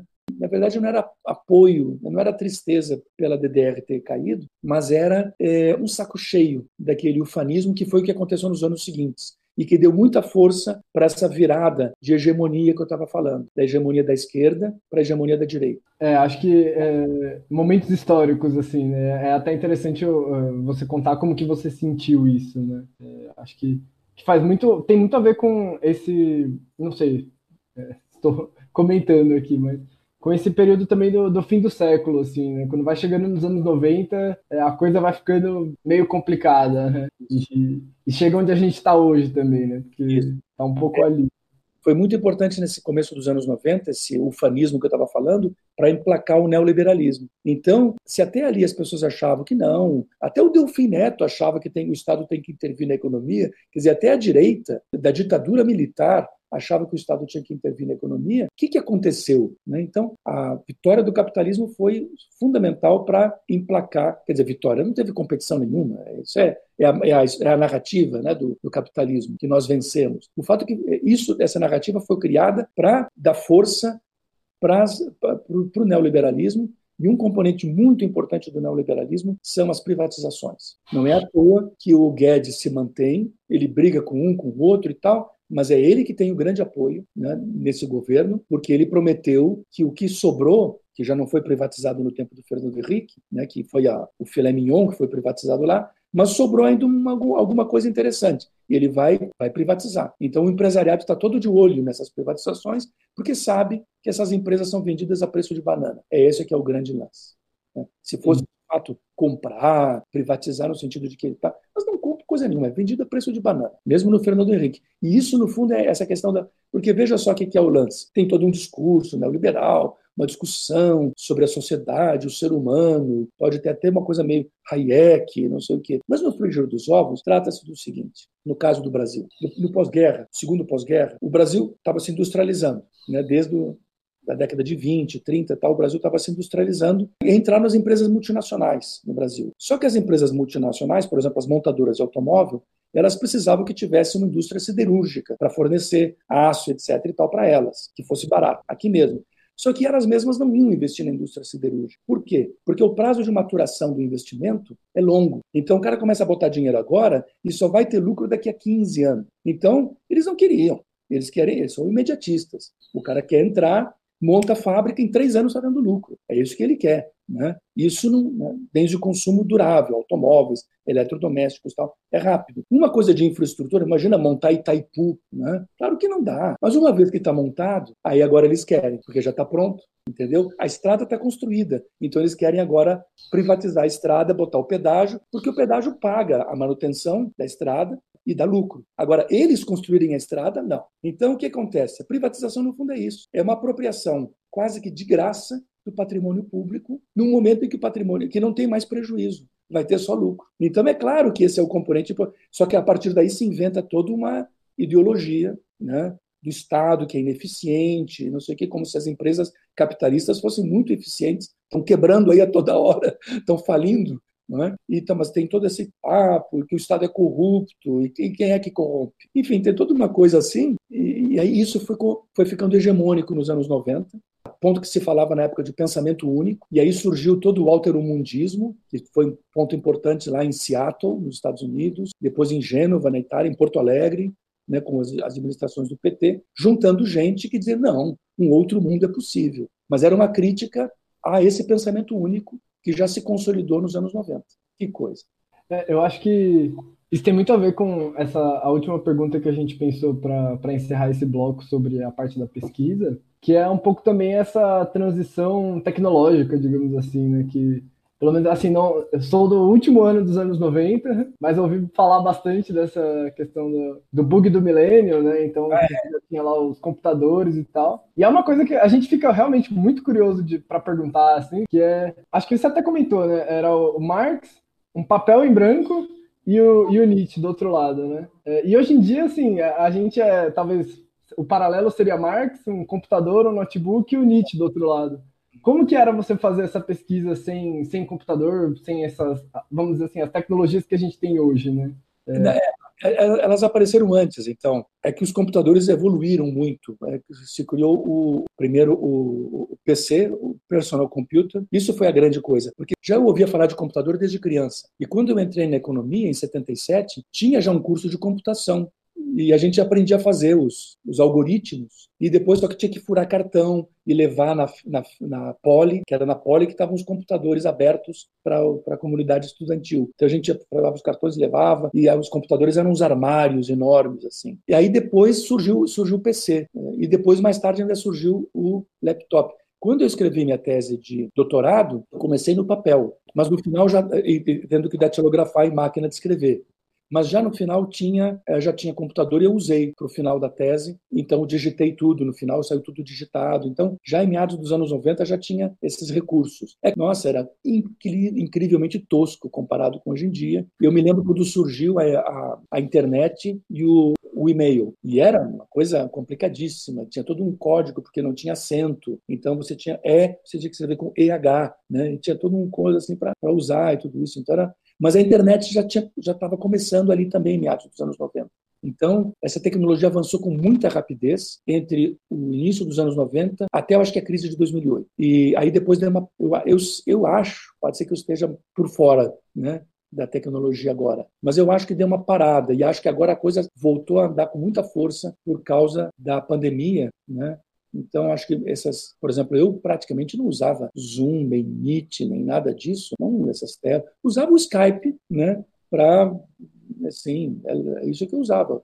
Falar com alguém na Alemanha, por exemplo, a gente né, se falava por Skype. Mas, assim, essas outras plataformas, eu nunca nem sabia. Então, acho que a tecnologia deu uma grande avançada nessa época. Mas tinha essa coisa do papel. Então, eu comecei minha tese com o papel e tinha um pouco a mística do papel em branco, sabe? Que é diferente da tela em branco do computador. Eu tinha um colega na, lá na história, muito querido, o Modesto Florenzano, que se aposentou já faz um tempo, e o Modesto conta, contava que ele queria dedicar a tese de doutorado dele para o computador. Ele disse, porque se não fosse o recorte e cola, eu nunca teria conseguido escrever minha tese, ele falou.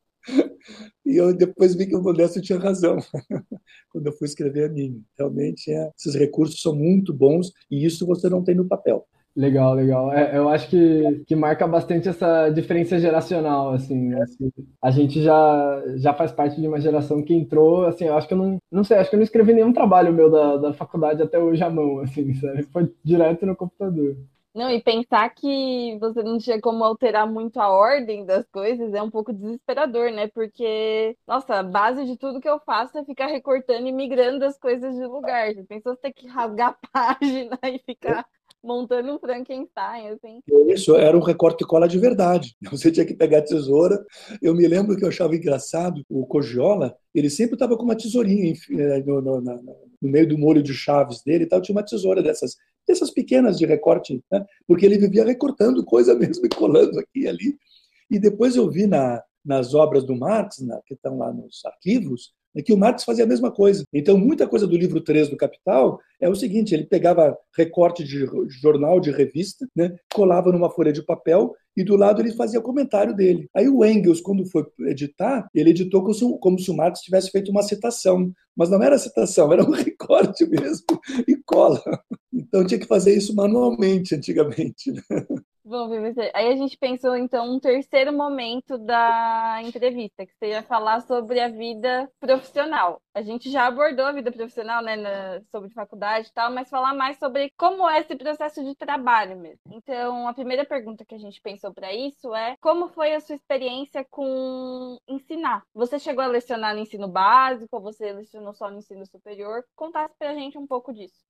Pois é, eu não só não lecionei no ensino básico, como eu não fiz licenciatura. E eu tinha uma coisa, acho que minha, vamos dizer assim, né, de gostar, de, de explicar as coisas para as pessoas. Tinha tido já muitas experiências assim, em outras circunstâncias, de, de participar de reuniões em que então eu era obrigado a, ensinar, enfim, a explicar uma, uma questão, etc. Mas eu não tive formação, não fiz licenciatura, como, primeiro como economista e etc., e depois como pesquisador e não sei o quê. Eu pensei, não, não está no meu horizonte da aula no, no nível básico. Né? Então, eu, eu não tenho a experiência de dar aula para crianças ou para adolescentes, que é uma coisa muito preciosa e que exige uma eu sei que exige toda uma disposição psicológica. Não é uma questão só de você explicar para uma pessoa que não sabe aquele assunto. É, é uma pessoa que está numa outra frequência mental até. Né? É, tem outro cérebro. Né? O cérebro tem formação ainda, quando você é criança e quando é adolescente. Então, é, é exige um trabalho que realmente tem que estudar pedagogia para caramba. Como eu já entrei direto dando aula em graduação, com gente adulta, então aí assim, eu pude dispensar essa formação e desenvolver a coisa mais como autodidata e conversas com professores, lembrando também das técnicas que professores usaram. Isso é muito importante. A gente lembrar que o que, que deu certo quando você foi aluno de um professor, o que, que não deu certo. Né? Inclusive, essa era um pouco a, a pergunta que eu queria fazer, porque eu, eu cheguei a assistir, acho que duas ou três aulas suas em algum ano passado, e, assim, me surpreende você não ter feito licenciatura, porque eu achei que são aulas muito didáticas, assim, você realmente... Acho que aqui na nossa conversa também você foi explicando, assim, eu, eu me, me, deixo muito levar pela sua narrativa, é muito legal. As suas aulas, né, de, de teoria 1 e 2, elas são baseadas nas discussões dos textos, né? É, principalmente do, do Marx, do Hegel, depois em teoria 2 tem outros autores também, e são textos bastante densos, né? São textos complicados, e às vezes a, a, discussão se alonga, né? O pessoal vai ficando ali. E esse método de, de seminário, de discussão de texto, foi uma coisa que, que você teve na sua graduação? Essa, essa, essa questão que você falou de ver coisas que funcionaram, com que professores fizeram com você, que deu certo. E aí você parou para pensar, hum, acho que eu vou tentar isso. De onde que veio essa ideia de vamos fazer uma discussão de texto aqui de, de Hegel e ver no que dá, sabe? É, alguns professores faziam isso, mas assim, poucos. De modo geral, mas o que eu percebi era o seguinte: no seminário tradicional, tinha uma pessoa ou um grupo que apresentava um texto. Mas o mais interessante era a discussão que se abria depois. Porque muitas vezes a gente, quando abria direto a discussão, ninguém queria fazer pergunta para o grupo. Porque vai que eu fizesse uma pergunta que o cara não soubesse responder. Aí ele, eu, ele baixava a nota. E eu, eu pensei, pô, não vou fazer uma sacanagem com um colega que está ali falando. Né? Então, o cara perguntas, todo mundo ficava quieto. Mas rolava, a partir dali, às vezes, uma discussão. E eram os momentos mais interessantes, inclusive para aprendizado meu como aluno, era quando nós discutíamos um tema, quando a gente saía, quando o seminário dava o gancho para uma discussão que vinha depois. Então, por causa disso, eu fui pensando. E depois, no início, eu também dava seminários. Quando eu dava aula de História da América, ou quando eu dava aula de História Moderna, era assim, era com um grupo de seminário. Mas aí teve dois fatores importantes. Primeiro, aumentou muito o número de alunos em sala de aula, e isso em todas as aulas. É muito raro você entrar numa sala de aula que tem pouco aluno, tem 40 alunos, não é pouco, né? Imagina quando na graduação era a média das salas de aula, quando eu fiz a graduação. Claro, as grandes aulas expositivas, do, do, do Novaes, etc., aí tinha 150 pessoas na sala de aula. Na Caio Prado, que era maior antigamente do que ela é hoje em dia. Mas aí depois dividiam os seminários, né? era outra dinâmica que se usava. E, e, aí você tinha muito mais liberdade, tudo isso. Então, as salas de repente ficaram muito grandes, né, salas de aula normais, e não dava mais para fazer seminário dessa maneira. E, em segundo lugar, é, eu, eu vi colegas meus que estavam querendo manter o esquema de seminário antigo para certos tipos de texto teórico, assim, que não funcionava.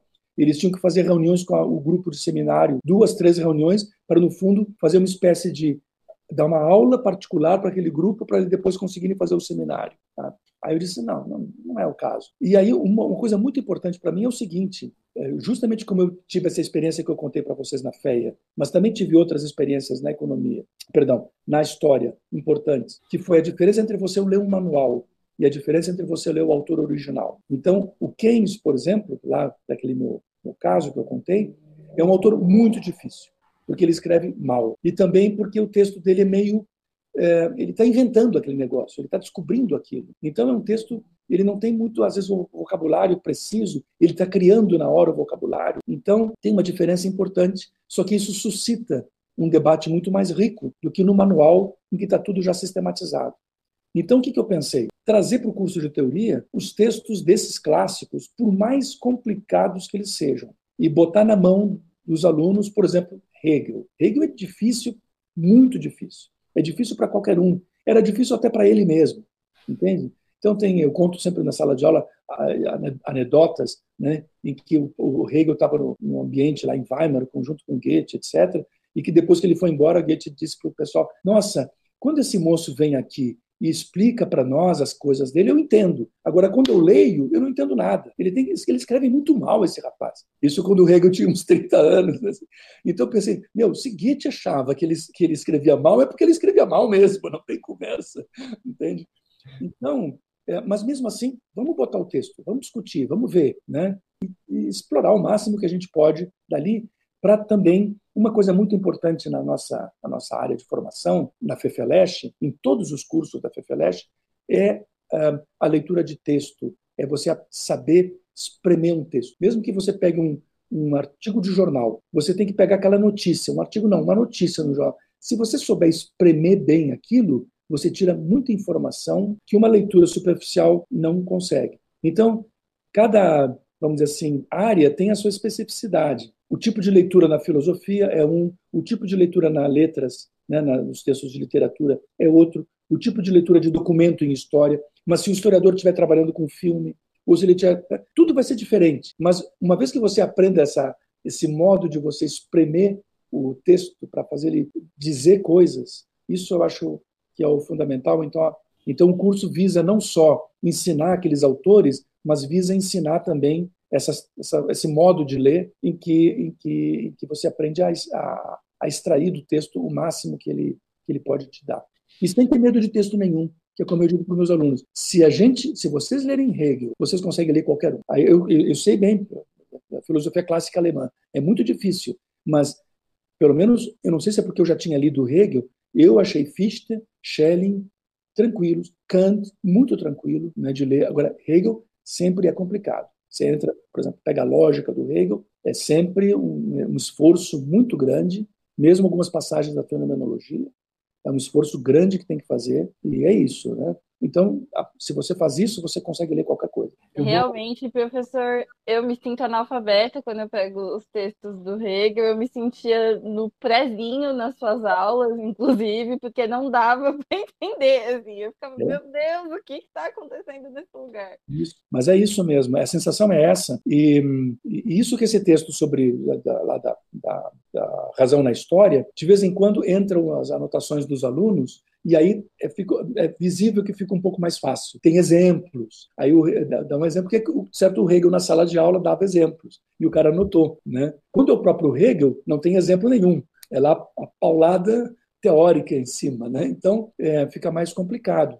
Agora, se você pegar, por exemplo, a lógica, é difícil, é realmente difícil. Né? Agora é isso. Por outro lado, vale a pena porque abre o, horizontes mesmo ensina a, a organizar o pensamento e, ao mesmo tempo, a desorganizar o pensamento no bom sentido, a romper com essa coisa estanque. Né? Ou é isso ou é aquilo. Então, acho que o, a importância, do, modéstia parte do curso aí que eu faço, para a formação dos estudantes também é romper com essa coisa binária, que está muito forte e hoje em dia parece cada vez mais forte. Tem que romper. E a dialética é uma maneira importante de dissolver essa, essas dualidades. Né? E, então, é uma, também uma, uma, isso também é uma dificuldade, viu, Vitória? Não é simplesmente só com o texto. É, é, que o texto exige que a gente rompa com essa coisa dual, que é muito mais fácil pensar de maneira dual e, e esquemática. E o texto exige que a gente não consiga pensar dessa maneira.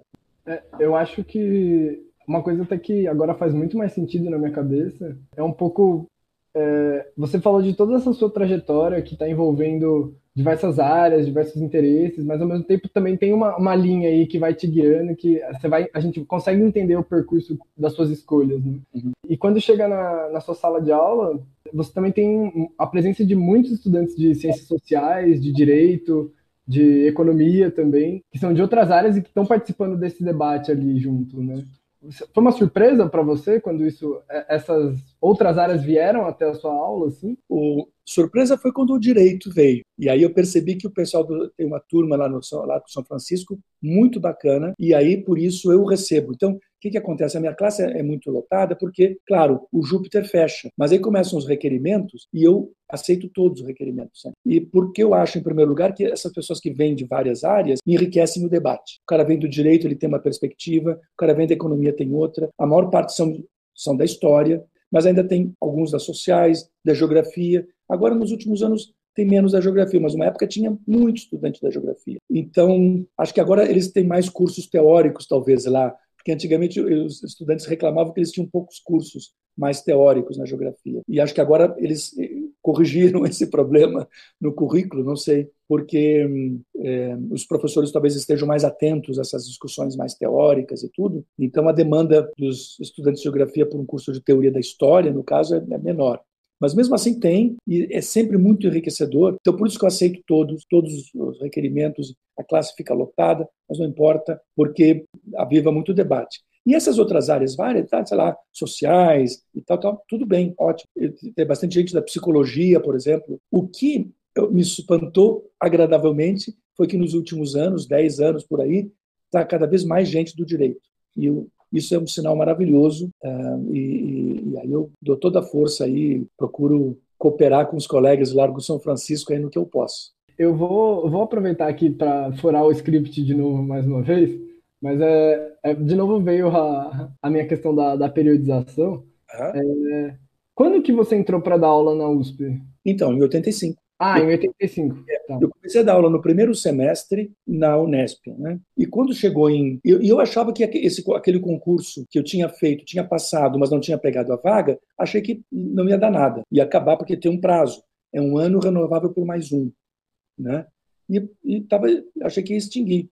Até conversei, eu me lembro com esse professor de História da América, que eu falei que era muito bacana e tudo, o Werner, e ele disse: É, Jorge, eu acho que não vai rolar, não. Tá bom, então isso também pesou para eu aceitar ir para Araraquara. Né?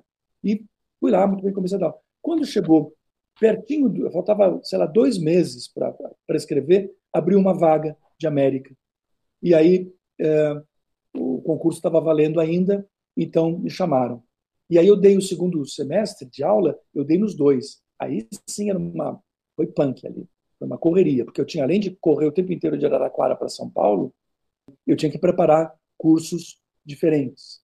Um curso de América Colonial, e era América Colonial 2 naquele tempo, ou seja, inglesa. Então, um curso de América Colonial inglesa.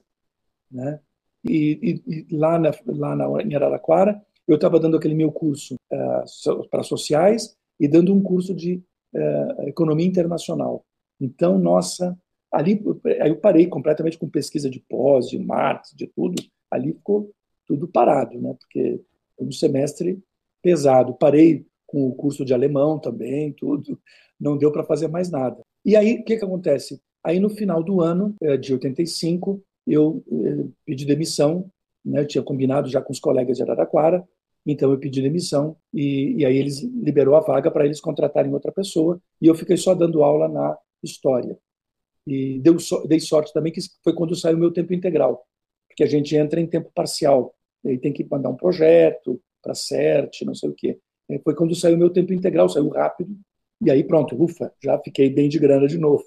Porque meu medo era sair de Araraquara e ficar ganhando 25% de um salário, né, que já de auxiliar de ensino já é um salário pequenininho, então 25% ia ser um jogo duro aí.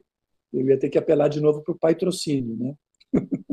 mas não foi necessário. E aí depois você, você entrou com América Colonial, e depois disso, você, quando você terminou o doutorado, você voltou para a teoria ou você foi passando por várias disciplinas? Assim? Não, não. Eu, era, o que eu fazia era, então, era América Colonial e, e História Moderna. Houve uma transição aí, porque no começo eu dava mais aula do século XVII, tanto em moderna quanto em, em colonial, e depois, mais para o fim, começo dos anos 90, eu dava mais aula do século XVIII. E até por isso eu preparei um curso sobre iluminismo, que depois eu publiquei um livro paradidático né, sobre iluminismo, porque tinha a ver com esses cursos do século XVIII. Mas aí o pessoal de teoria estava também com falta de professor e o pessoal me dizia, escuta, não tem cabimento, você fez uma tese teórica, você tem que vir dar aula de teoria. E eles estavam precisando. E a América Colonial estava bem. Então eu, eu fiz essa, essa passagem aí dentro do próprio departamento, de uma área para outra, né? E, e comecei, então coincidiu com o doutorado, exatamente. Foi em 1994. A partir de 94, eu acho que eu não dei nenhum outro curso sem ser de teoria. Acho, não me lembro. Talvez tenha dado alguma optativa assim ainda do século XVIII, lá pelo final da década. Mas, mas à medida que houve um momento aí que o número de professores caiu muito, lá pelo fim dos anos 90, a reitoria não queria contratar professor para a FEFELESH.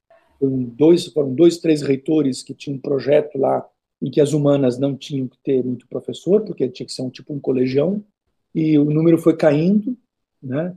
E, e por causa disso eh, não dava para dar optativa mais. É, foi uma época bem complicada. E só acabou isso aí com a greve dos estudantes de 2002, que vocês devem ter ouvido falar, que foi uma coisa épica também, né? E graças a isso a, a FEFELESH pôde é, sobreviver, graças à greve dos estudantes. Fazendo a nossa, a nossa propaganda aqui, a greve de 2002 aparece no nosso primeiro episódio do Perfis da História, que é a entrevista com a professora Marcela Boni Evangelista. Quem quiser saber mais um pouquinho, pode acessar esse episódio também, que está bem legal. Vai lá, Vitória. Bom, professor, um outro aspecto da sua vida profissional é que você contribuiu muito com revistas, né, com várias revistas. Então, você participou da organização da Revista Brasileira de História, também da revista Crítica Marxista por um período bem longo, da revista do IEB, que é o Instituto de Estudos Brasileiros, e também de uma revista alemã, que acho que você ainda participa da organização dela. Para você, qual que é o papel dessas publicações na atualidade acadêmica e qual que é a importância delas para a produção dentro da academia? É crucial. Eu acho que essas, as revistas são cada vez mais importantes e agora ainda mais que é o acesso se dá direto por, assim, por pelo computador. Né? Você não precisa mais ter a revista em papel. Né? É bom, eu gosto ainda, eu sou antiquado em muita coisa, eu gosto de papel. É, é uma coisa de gosto mesmo, porque eu consigo ler, por exemplo, agora um, um, um doutorando me mandou um PDF do doutorado dele, que vai ser agora, em, a defesa vai ser em novembro na Unicamp, e ele perguntou, você quer também em papel? Eu disse, não, eu leio bem no computador, na tela de computador, eu não tenho... Tem gente que não consegue, né? Tem gente que tem que imprimir para poder ler no papel. Não, eu consigo ler. Mas mesmo assim, revista, eu gosto de papel. Só que eu sei, por outro lado, que é muito bom e muito fácil o acesso direto né, pelos sites das revistas e tudo. Então é cada vez mais importante, porque infelizmente com a enorme pressão de tempo, cada vez de atividades e tudo que se tem, é, ler um livro inteiro está é, cada vez mais difícil. Você vai lendo devagar, né? Mas esse tempo para né, sentar e ler. Então eu me lembro de um aluno meu de doutorado que estava acabando o doutorado dele, mas estava louco para já começar a dar aula e trabalhar. Eu disse: não, cara, aproveita, porque depois, quando você de fato começar a trabalhar, você vai ter um, você nunca mais vai conseguir sentar e ler a crítica da razão pura numa sentada, entendeu? Você não vai ter mais esse tempo de tirar dois meses para ler o livro todo, sabe? Então, revista, os artigos de revista têm essa, essa coisa dinâmica. Você senta em algumas horas, né, por mais complexo ou longo que seja o artigo, em algumas horas ali de dedicação você lê a revista, né? você ficha, você arruma e tal. Então, é muito importante esse meio de difusão do pensamento, é cada vez mais importante. Legal, e, e eu acho que tem, tem bastante a ver com a, a próxima pergunta, é, que é, assim, acho que é, provavelmente a maior parte das pessoas que, que te conhecem, que, que são da FEFELESH, é, que são da história, por exemplo, sabem que você é professor, mas Acho que você tem até uma, uma certa fama que vai para além da, do ambiente da USP, né? Que é um trabalho muito ativo com algumas editoras, né? E principalmente com a, a Boitempo, que publica os livros do Marx e tudo mais. E você tem alguns, alguns muitos, né, vídeos gravados na, no canal no YouTube da, da Boitempo. Uhum. eu acho isso extremamente interessante, acho muito importante, assim, acho que tem a ver com, com isso de divulgar também um conhecimento, de estar participando de, de palestras em outros ambientes que não sejam só no departamento de história e de filosofia da vida. É, e eu queria perguntar assim, como que é esse trabalho, essa parceria com a editora, essa questão da divulgação desse material? Como que isso aconteceu assim nessa sua trajetória? Então, não é, não é tão grande assim como parece que é, porque esses vídeos da Boitempo, em grande parte, são dos congressos da Boitempo, né? E, e por exemplo, publicar livro pela Boitempo, eu publiquei agora minha livro docência e vou publicar mais coisas. Aí, mais para frente, a gente já está em, conversas e tudo, e eu agora entrei para uma comissão que eles organizaram para dar conta de continuar a publicação dessas, dessa coleção Marx Engels, né, da Boitempo, que é uma coleção muito importante.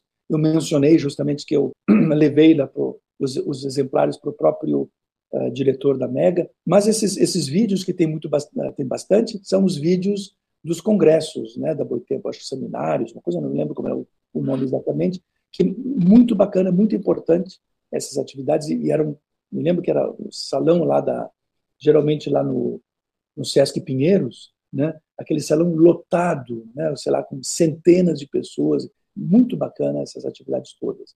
Né? E o vídeo é uma coisa que eu fazia, né? por exemplo, quando eu lancei o livro ano passado, fizemos uns vídeos de divulgação, etc., né, que também a Boitempo colocou no, no ar. Mas eu comecei mesmo a fazer mais vídeos e coisa agora, nesse semestre, nesse ano, por causa das aulas. E estou achando um negócio muito bacana. Ainda não me, me enturmei muito ainda como é que faz, tem umas dúvidas técnicas e tudo, mas, mas é, é, um, é um processo bacana. Eu tinha as minhas, os meus preconceitos, né? e estou vendo que não. É, um, é uma linguagem, né? E é uma linguagem importante. E as editoras é isso. Eu publiquei a minha livro, a minha, o meu doutorado pela expressão popular há um tempo atrás. E acho a, também, além da Boitempo, a expressão popular, que aliás volta e meia as duas cooperam, inclusive, né? E é uma editora muito importante também. E, e também procurei ajudar o máximo possível, porque não é questão simplesmente de ser editora, né? É o perfil da editora. Tanto a Boitempo como a Expressão Popular são e outras, tem algumas outras, são editoras, sei lá, de esquerda, que tem um perfil de edições de textos críticos, de um espectro amplo, eh, não é dentro da esquerda, que não é só uma linha da esquerda, tem várias. Tem algumas editoras que são de uma linha só, aí é ruim. Por exemplo, a crítica marxista, a revista, teve problemas no passado com uma editora que tinha uma certa linha, e quando saíram artigos na revista que eram de outra linha, os caras disseram: ah, não, mas desde quando? Né? Então a gente, a gente, porque eu estava naquela época, a gente disse, ó, vamos cair fora, vamos procurar outra editora porque essa aqui é, eles estão querendo impor o conteúdo da revista e a revista Crítica Marxista nasceu muito, antes de eu participar dela, né? Nasceu nos anos 90 como uma reação a essa coisa neoliberal que estava forte nos anos, nos anos 90 e a ideia era e é ainda de contemplar nos artigos os, os vários ramos e, e discussões todas do marxismo. Então, tem enfim, várias possibilidades. Até uma das últimas coisas que eu participei ainda com o conselho, eu me lembro que a gente estava publicando uns textos de uma vertente que não foi muito longe, que eu saiba, mas enfim surgiu nos Estados Unidos entre, entre os anos 70 e os anos 80, que era o marxismo analítico. Então, alguns textos do marxismo analítico, a gente publicou ali, uma, né? acho que não tinha ninguém ali na, do conselho editorial que concordava com aquilo, mas era importante publicar porque era mais uma discussão, juntando Marx com filosofia analítica anglo-saxã. Né? Então, tá, vamos lá. Né? Então, essa, essa coisa é importante. E, então, essas editoras são editoras que têm esse espectro mais amplo e, e acho que é isso que, tem, que é o importante. É, é um, é um trabalho essencial, assim, é de extrema importância. E elas têm pegadas bem diferentes, né? A Boitempo faz livros que vão durar a sua vida inteira, a Expressão Popular faz livros para você surrar mesmo, usar bastante. E os livros da Expressão Popular são bem baratos, né? Isso. Agora, isso que eu achei interessante, o, o meu livro especificamente, o Negativo do Capital, que saiu pela Expressão Popular, eu adorei a edição. Quer dizer, ainda adorei. A capa foi feita por uma artista plástica amiga minha, um casal de amigos, a a Carmela Gross, né, que é uma capa sensacional, aquela coisa preta com a letra meio a mão assim branca, né? E, e a edição muito boa, né? Até porque o tamanho do papel eles explicaram é um tamanho que eles fazem para não ter que cortar papel e dar rebarba. E é isso que encarece muito a edição. É quando você faz um formato que tem que ficar cortando papel. E eles fizeram um formato então maior. E ficou ótimo, porque inclusive tem margem para você escrever e tudo. Então, é, acho muito bacana o projeto editorial da Expressão Popular. E da Boitempo também, como eu falei, o, o Hubman lá, lá em Berlim adora, eles mostram um livro desse tamanho, é leve, né? E ele adora as capas também. Né? E, por exemplo, ele mostrou o Capital, uma edição que saiu recentemente em grego, e era muitíssimo bem editado, lindo, capa dura, mas tudo muito sério. E ele disse, e o bacana é essa coisa mais leve, no sentido, inclusive, não só do peso físico mesmo, mas da cara da edição, né? Então ele acha muito legal. Bom, professor, então foram essas as perguntas que a gente pensou para hoje. A gente tem encerrado pedindo algumas coisas, assim, pedindo os professores falarem algumas coisas. Então, a primeira delas é uma recomendação para os jovens historiadores. Puxa! recomendação para os jovens historiadores.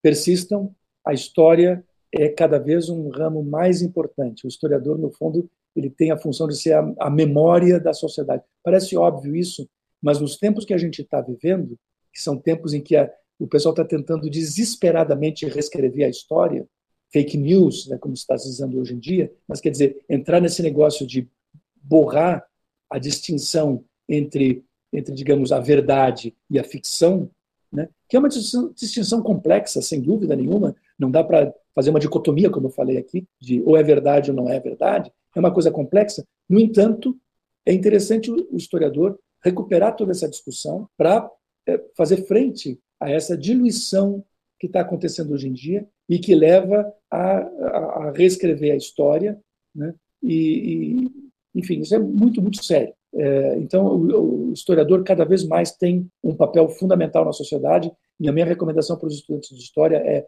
persistam estudando história e publicando e pesquisando e, e mostrando as coisas, não como tal, tal como elas aconteceram, que isso é uma fantasia, mas mostrando o outro lado das coisas. Porque aconteceram muitas coisas, não é? Muitas coisas acontecem junto, né? E aquela coisa dos, dos vencidos e dos vencedores. Então tem que ficar contando os outros lados da história, as outras dimensões da história. Isso é fundamental em tempos, em tempos atuais. Muito legal. É, espero que, que consigamos fazer isso. Tomara. É, é, e aí tem uma, um outro, a, a, a, nossa última questão é um pouco um, um desafio, assim. Acho que talvez a gente deveria ter avisado um pouquinho antes, mas é, como a gente estava, assim, nesse período ainda de essa tentativa de isolamento social, né, de deixar as pessoas em casa para todo mundo se cuidar e tudo mais, nas outras entrevistas a gente pediu dicas culturais para os professores, né, que eles recomendariam para quem está ouvindo a gente aqui no nosso episódio. Então, você teria alguma dica cultural? Pode ser um livro, um filme, série, pode ser uma coisa acadêmica quando é uma acadêmica que você queira recomendar? Pode ser música. Claro. Olha, vou dar uma, uma coisa só que eu fiz né, durante esse tempo de pandemia e acho que a gente ainda não saiu da pandemia e apesar do pessoal estar tá querendo sair, enfim, a gente sabe por quê, mas acho que é importante. Eu fiz esse, nesses meses, e gostei muito, foi ler A Peste.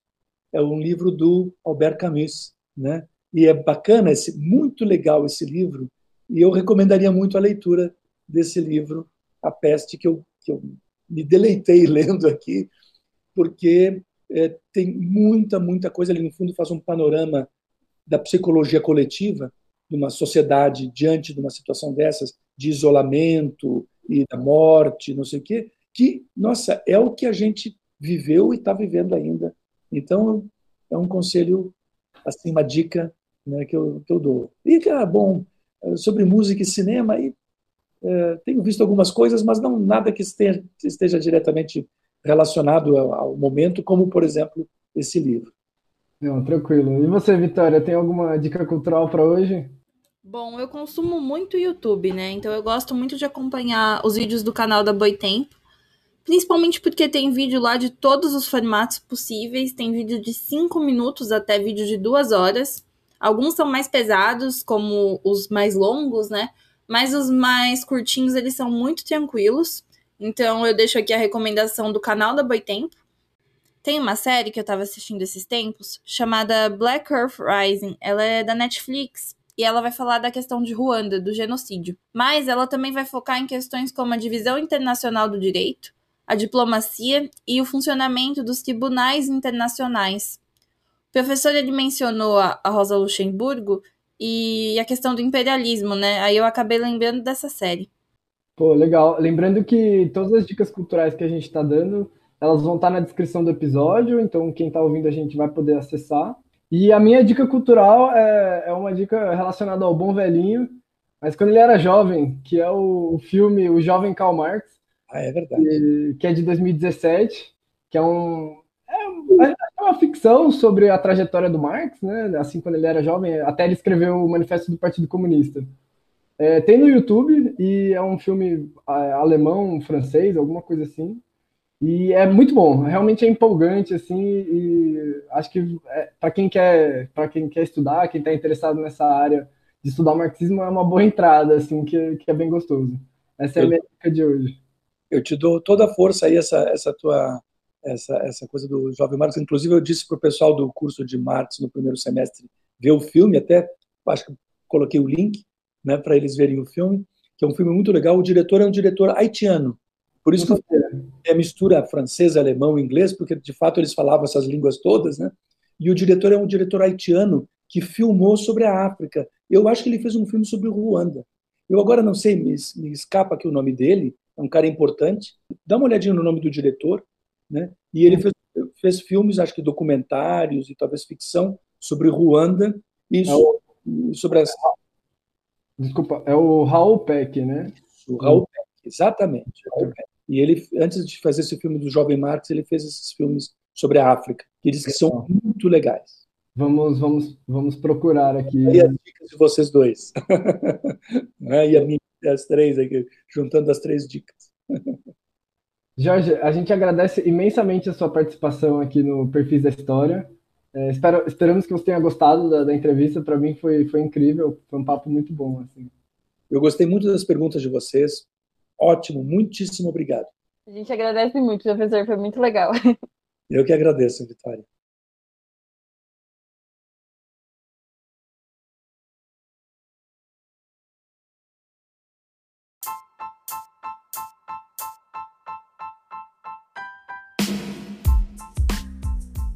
Bem, pessoal, por hoje é só. Muito obrigada por terem ouvido até aqui e não se esqueçam de acompanhar as nossas páginas nas redes sociais. Um abraço e fiquem ligados em mais episódios de Perfis da História.